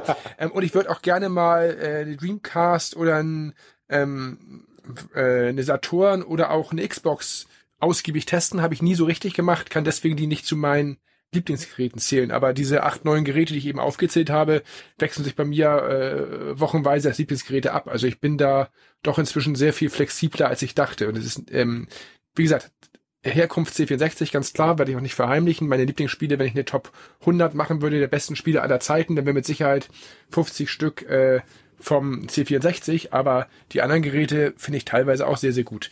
Äh, so viel in Anführungszeichen Herz hatte kein anderer Computer wie der C64, aber wie gesagt, auch auf Amiga. Wir haben letztes Mal wieder ein bisschen geflippert, Pinball äh, Fantasies gespielt. Auch das kann mich heute noch total begeistern. Also ich bin da nicht so festgelegt. Das klingt doch gar nicht schlecht. Jetzt mal eine Frage, da weiß ich schon, da, wie die Antwort von euch ausfallen wird. Bei mir ja anders. Ähm, wie viele Retro-Spiele machen euch beim Anspielen immer noch Spaß? Für mich persönlich muss ich sagen, äh, eher wenig. Also ähm, ich habe dann immer noch eher die, die, die Erinnerung an die Spiele und finde das dann alles super. Also früher war alles besser und nach dem Motto natürlich. Ähm, aber alte Spiele spiele ich heute eher weniger bis gar nicht. Ähm, wenn dann nur wirklich hier so Mario Brothers, weil die sind, finde ich persönlich zeitlos. Oder wie vorhin schon angesprochen, hier so Bundesliga Manager Professional, das geht natürlich auch immer. Ähm, aber ansonsten eigentlich, ja, ich denke schon, dass die noch Spaß machen, aber mir persönlich nicht. Ich bin dann eher ähm, der aktuelle Spieler. Wie sieht es bei dir aus, Jürgen? Bei mir? Na gut. ähm, also was die, die, äh, die Menge angeht, ich habe mir für die Vita vor einer Weile mal die zwei Capcom-Kollektionen gekauft mit ihren alten Geschichten wie 1942, 1943 äh, Ghosts and Goblins, äh, Ghouls and Goblins und ich weiß nicht, was noch so alles drin war. Ich glaube, es war noch mal irgendein 1900 Schlag mich tot Teil. Aber ähm, die machen tatsächlich immer noch Spaß. Mag jetzt an der Vita liegen, weil die auf dem kleinen Bildschirm dann halt immer noch auch schön aussehen. Ähm, es ist noch drauf und jetzt fällt mir gerade einfach nicht ein, wie das hieß, verdammt, mit zwei Soldaten von unten nach oben laufen, kannst in den Panzer auch einsteigen ach, wie hießen die? Ich weiß, es gab sogar Ikari Warriors. Das habe ich damals auf dem Schneider gespielt und jetzt auf dieser Collection wieder entdeckt. Das macht einfach immer noch einen Heidenspaß. Probleme hatte ich jetzt eher bei so Geschichten wie, ähm, wie der Cinemaware Collection. Die habe ich jetzt letztens auf der GameStar als, als Vollversion dabei gehabt, habe die freudig auf, der, auf Steam installiert und da sind ja die Amiga-Versionen und die PC-Versionen drauf. Und die Dinger sind schon echt verdammt gealtert. Also ähm, ich habe eure, also beim Retro-Kompott eure, Pod, euren Podcast über Cinemaware gehört und habe gedacht, jawohl, perfekt, jetzt spiel das alles nochmal und boah, nee, nee, es wird irgendwie nicht mehr besser. Aber äh, die ganzen Geschichten, die ich für den Schneider irgendwann nochmal angespielt habe, da muss ich halt auch sagen, entweder also entweder ist die Steuerung über den Emulator dann einfach tatsächlich schwammiger oder ich habe mich halt einfach dran gewöhnt. Also Saboteur ist so ein klassisches Beispiel. Ich habe immer gedacht, mein Gott, der Kerl läuft unglaublich geschmeidig über den Bildschirm und sobald ich die Taste drücke, macht der was, was, immer, was auch immer ich wollte. Und das klappt hinten und vorne nicht. Das ist zeitverzögert bis zum geht nicht mehr. Der läuft in einer Animationsphase, wo ich denke, oh Gott, Kerl, beweg dich. Also, boah, ich würde sagen, das meiste ist einfach echt nicht gut gealtert. Aber die paar Sachen, die mir gefallen, immer gerne wieder. Bei mir ist das witzig, weil ähm, ich wünschte mir, es wären mehr als man denkt. Und bei vielen Sachen, die wir auch jetzt durch den Podcast wieder neu anspielen, ähm, hatte man doch einen verklärten Blick und ist schockiert, wie merkwürdig diese Titel heute wirken. Aber andere Sachen, die ich damals, also in den 80ern, altmodisch fand, die finde ich heute gut gealtert und die machen mir Spaß und das finde ich sehr verwirrend. Also es gab Titel, die fand ich früher grafisch überholt, also ich rede von Mitte, Ende der 80er Jahre und die finde ich heute besser als in Anführungszeichen die moderneren Spiele aus der Zeit. Aber ähm, im Endeffekt gibt's viele gute Retro-Spiele, aber bei vielen Sachen ist man auch fast schockiert oder enttäuscht, weil man sich mehr drunter vorgestellt hatte oder sich mehr gewünscht hätte. Und viele Sachen äh, sind wirklich schlecht gealtert. Und am schlimmsten, da komme ich nochmal auf Robin zurück, sind natürlich die Sachen aus Mitte der 90er Jahre bis 2000 Schieß mich tot. Davon ist ein Großteil, zumindest wenn es 3D-Funktionen benutzt, nicht mehr spielbar. Und genauso auch auf dem Nintendo oder anderen Geräten.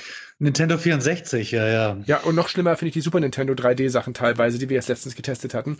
Also da gibt's Sachen, die kann man heute nach meiner Meinung äh, ohne Einnahme von Mitteln nicht mehr spielen. Also ich kann es zumindest nicht. Und ähm, viele 2D-Sachen wiederum sind gut gealtert. Und ähm, ich finde noch viele Spiele, die Spaß machen, aber bin, wie gesagt, manchmal doch äh, schockiert, was ich damals ertragen habe. Der Christian Schmidt hat, glaube ich, mal gesagt, ähm, der Grund, warum äh, manche Spiele gut altern und manche Spiele schlecht altern, liegt häufig darin begründet, äh, dass 3D von früher heute scheiße aussieht, während 2D heute noch gut anschaubar ist. Absolut, ja klar. Und damit liegt er gar nicht mal so verkehrt aus meiner Sicht. Und deswegen machen heute die 2D-Spiele von früher, in Anführungszeichen, heute immer noch vergleichsweise viel mehr Spaß als ein 3D-Spiel, was damals State of the Art war. Und mir geht das ja nicht anders. Ich hatte ja schon äh, so zwei, drei Spiele angesprochen, wie Civ 1, Bundesliga Manager Professional Fuga 2, was, was mir heute noch wirklich äh, Spaß macht, weil ich es halt auch charmant finde. Aber es gibt halt auch noch ein Spiel, das liegt genau auf der 95er Grenze. Ähm, und das ist für mich eines der Spiele schlechthin, die ich ähm, nur deswegen gespielt habe anfangs, weil ich die Zwischensequenzen so genial fand. Äh, ich denke, der Jürgen wird wahrscheinlich schon wissen, worauf ich hinaus will, oder der Jonas? Ähm, und zwar ist das äh, Command Conquer 1. Das ist für mich ähm, heute noch das Echtzeitstrategiespiel äh, schlechthin.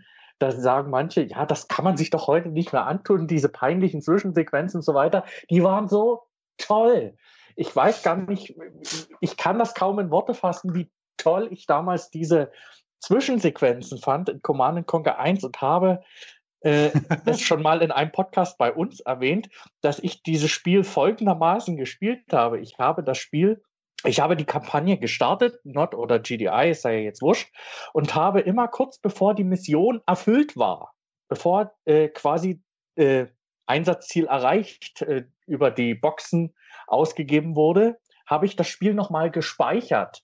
Warum? Damit ich einfach nur diesen Spielstand laden musste, um im Anschluss diese grandiosen Zwischensequenzen mir anschauen zu können. Ja, mittlerweile ist das ganz einfach. Da gehst du auf YouTube oder gehst äh, auf die Webseite von Command Conquer und äh, lädst dir dort die, die Zwischensequenzen runter, kannst du das angucken. Damals hatte ich die Möglichkeiten nicht und äh, musste mir da irgendwie halt behelfen. Und das war so toll.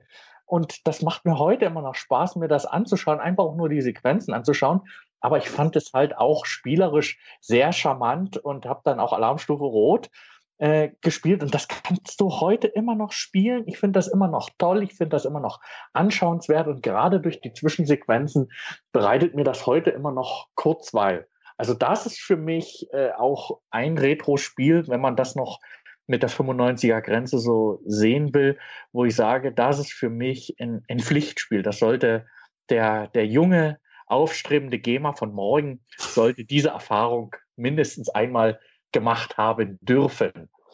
Der junge, aufstrebende Gamer. ja. Der Pastor hat gesprochen. Der junge, aufsträubende, aufsträubende, ist nicht schlecht. Jetzt schon kommen, Sebastian wird dann nur noch bei euch rumhängen im Retro-Kompott. und kann stundenlang von seiner Erfahrung erzählen und niemand stoppt ihn. Ja, das ist. Ja, das ist, das passt ja zu euch. Ja, das, äh, genau. Hemmungsloses Erzählen ohne, äh, ohne eine, ein Stoppsignal. Ja, Retro-Spiele und ihre Fähigkeit, äh, immer noch Spaß zu machen nach Jahrzehnten. Ähm, ich glaube, ich bin da ein gutes Beispiel dafür, dass man viele alte Spiele noch spielen kann. Ich äh, spiele regelmäßig alte Spiele und sie, mich machen sie häufig noch glücklich. Ich habe manchmal auch echt die totalen Gurken dazwischen.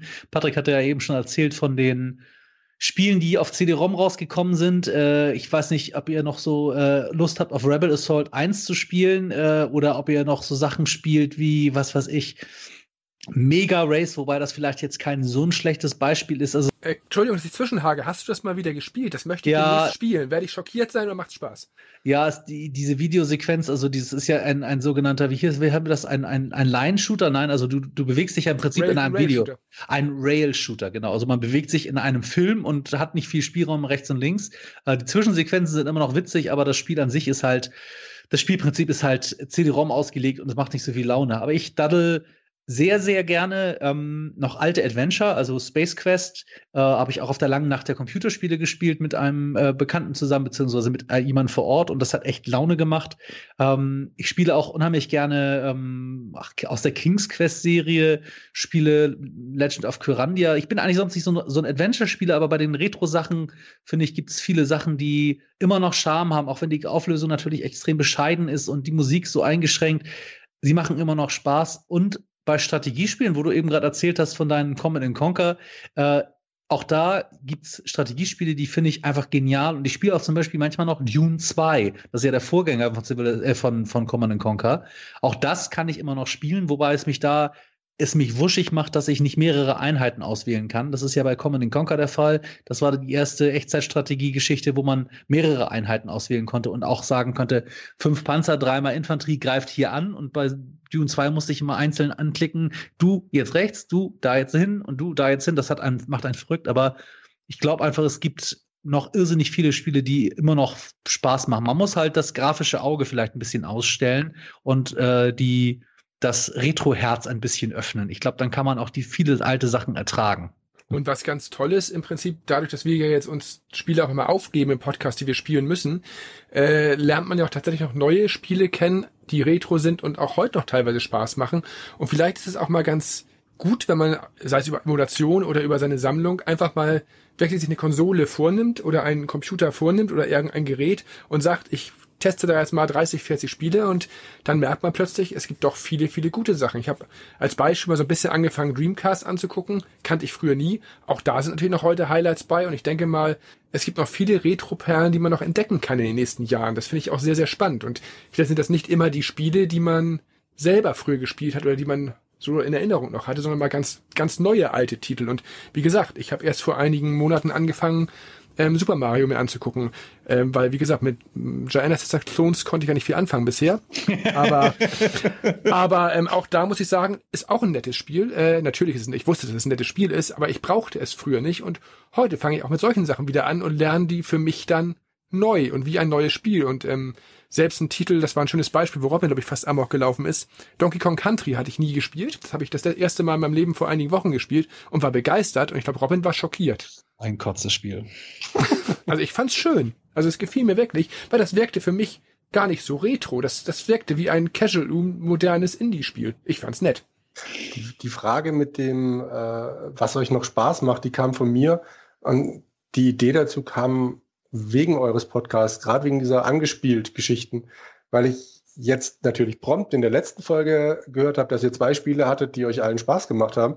Aber sonst habe ich das Gefühl, da ist unglaublich viel Zeug dabei, das drei Vierteln von euch da nicht gefällt. Nö, also so finde ich jetzt so schlimm nicht, weil wir suchen ja tatsächlich in letzter Zeit zumindest meistens Spiele aus, die wir gerne spielen wollen. Wir haben eigentlich vielen Spielen was Gutes abgewöhnen, ab, also abgewinnen können. Also das war in den ersten Folgen schlimmer. Da haben wir mhm. wirklich, als Robert dann Strider spielen wollte, war vorbei. Das ist aber schon über ein Jahr her. Wobei, auch da wieder ein schöner Gag. Ich war letztens äh, wieder mit der PlayStation 4 online im Shop und da gab es dann eine neue Version von Strider zu kaufen für 3,99, glaube ich. Und da habe ich sofort zugeschlagen und jetzt spiele ich gerne Strider Robin. Die neue Version ist wirklich gut und ich hätte dieses Spiel niemals gekauft, hätte ich nicht die furchtbaren Erfahrungen mit Strider in unserem Podcast gemacht, mit dieser grauenhaften Amiga-Version vor allem. Äh, aber diese neue Version, die äh, ist zumindest die vier Euro locker wert, macht Spaß. Und das ist gerade das Spannende, dass man durch diese Titel, die man eigentlich gar nicht kennt, die man neu kennenlernen muss, in Anführungszeichen, auch wieder neue Sachen hassen oder auch lieben lernt. Das finde ich sehr spannend. Strider gibt's für die PS4? Hab ich mir aufgeschrieben. Gut zu wissen. Danke. Ist aber ein anderes Strider, es ist ein gutes Spiel. Ja. also und vor allem war, ich glaube, es kostete jetzt diesen Monat irgendwas um drei, vier Euro. Da habe ich gedacht, das riskiere ich mal. Ja. Und das war ein richtig schönes Plattformerspiel äh, mit netter Grafik und gefiel mir. Also auch so ein Ding, was ich gerne, gerne äh, wieder raushole, wenn ich mal eine halbe Stunde daddeln will. Also äh, würde ich, glaube ich, ohne den Retro-Kompott alles nicht machen oder überhaupt durch auch Podcasts und auch wenn ich jetzt Stay Forever oder andere Podcasts höre, kriege ich Inspiration, guck mir doch mal wieder was an und manchmal bin ich positiv überrascht und äh, wundere mich oder ärgere mich fast, warum ich das früher nicht entdeckt habe und warum ich zum Beispiel nie Konsolen hatte oder Konsolenspiele gespielt habe als Jugendlicher und warum ich gewisse Sachen oder warum gewisse Sachen an mir vorbeigegangen sind. Also man muss sich nicht nur über großen Goblins ärgern, man kann auch neue Sachen aus der Zeit finden. Ja, wegen Stay Forever habe ich zum Beispiel auch Legend of Kyrandia dann für mich entdeckt. Das kannte ich vorher nicht. Also ich habe irgendwann mal einen Test gelesen, aber da war gerade nicht meine Adventure-Phase und dann fällt das ja hinten runter. Und dann habe ich es mir halt irgendwann auf GOG geholt. Total schön. Eben auch eine schöne Sache. Habe ich auch in letzter Zeit viel gemacht. Also ähm, was ich auch immer noch liegen habe, das hat mir jetzt natürlich wieder gerade ein bisschen die Motivation geraubt. Ich habe mir auch vor einigen Wochen die Cinemaware Collection über Steam geholt. ich habe sie noch nicht gestartet. Ähm, jetzt frage ich mich, ob ich sie starten sollte. Weiß ich nicht. Da habt ihr mich gerade eben so ein bisschen ins Zweifeln gebracht. Jürgen hat es gestartet. Ja, ja, das war das ist ja das Problem daran, dass er gerade schon sagte, dass das ihn ein bisschen ja, nennen wir es mal erschrocken hat. So kam es ja zumindest eben. Ja, ja gut, ich habe damals die Dinger halt mehr oder weniger nur angeguckt also äh, den Amiga von dem Kumpel anfassen, hm, war schwierig. Okay. Äh, vielleicht lag es daran. Und jetzt dann mal zum ersten Mal festzustellen, so ein bisschen mehr wäre ja schon ganz nett. Mal abgesehen davon, wenn du die Tastenkombination rauskriegst, wie man ein beendetes Spiel, da, also Defender of the Crown, ich habe irgendwann verloren und hätte gerne weitergespielt, wieder neu gestartet. Ging nicht, keine Ahnung. Jedes Mal, wenn ich das blöde Ding starte, bin ich wieder auf dem Endbildschirm, das ich verloren habe. Mhm. Ich, ich keine Ahnung, was ich machen muss. Aber ja, das, das, Problem hatte ich zumindest früher nicht. Also, aber wie gesagt, ich habe es noch nicht ausprobiert und im ja. Endeffekt äh, viele Sachen kann man ja jetzt wieder ausprobieren und bei einigen Sachen ist man halt erfreut, bei einigen ist man halt schockiert und ich denke, das wird uns immer so gehen und ich versuche ja immer wieder, das sage ich immer wieder auch, jedem Spiel erneut eine Chance zu geben und es gelingt mir teilweise selten und das der Running Gag ist bei mir auf dem C60 Danger Freak, dem Spiel gebe ich alle fünf Jahre eine Chance und finde es hinterher wieder furchtbar. Ähm, und bei Ghost and Goblins, das müssen wir nicht immer wiederholen, aber das ist ja wirklich so ein Titel, den man immer wieder anspielt, wenn man denkt, der ist ja wirklich gut. Oder ist ja wahrscheinlich auch wirklich gut. Aber man selbst ist einfach nicht gut. aber wie gesagt, ich gebe den Spiel eine Chance und ich denke, ähm, wir werden immer wieder kleine Highlights finden. So viel dazu. Und wir sind ja nicht beim Retro-Kompott, der mit 5, 6 Stunden labert, sondern bei die 3 von der Zankstelle und wir sind äh, ein, eine Stunde bis eineinhalb Stunden äh, sind wir im Soll. Und weil die Jungs vom Retro-Kompott so viel zu erzählen haben, werden wir einen zweiten Teil machen und beenden jetzt erstmal den ersten Teil Zankstelle meets Retro-Kompott und sagen Tschüss. Dabei habe ich mich heute so zurückgehalten, Robin. Du warst doch auch sehr kurz, oder?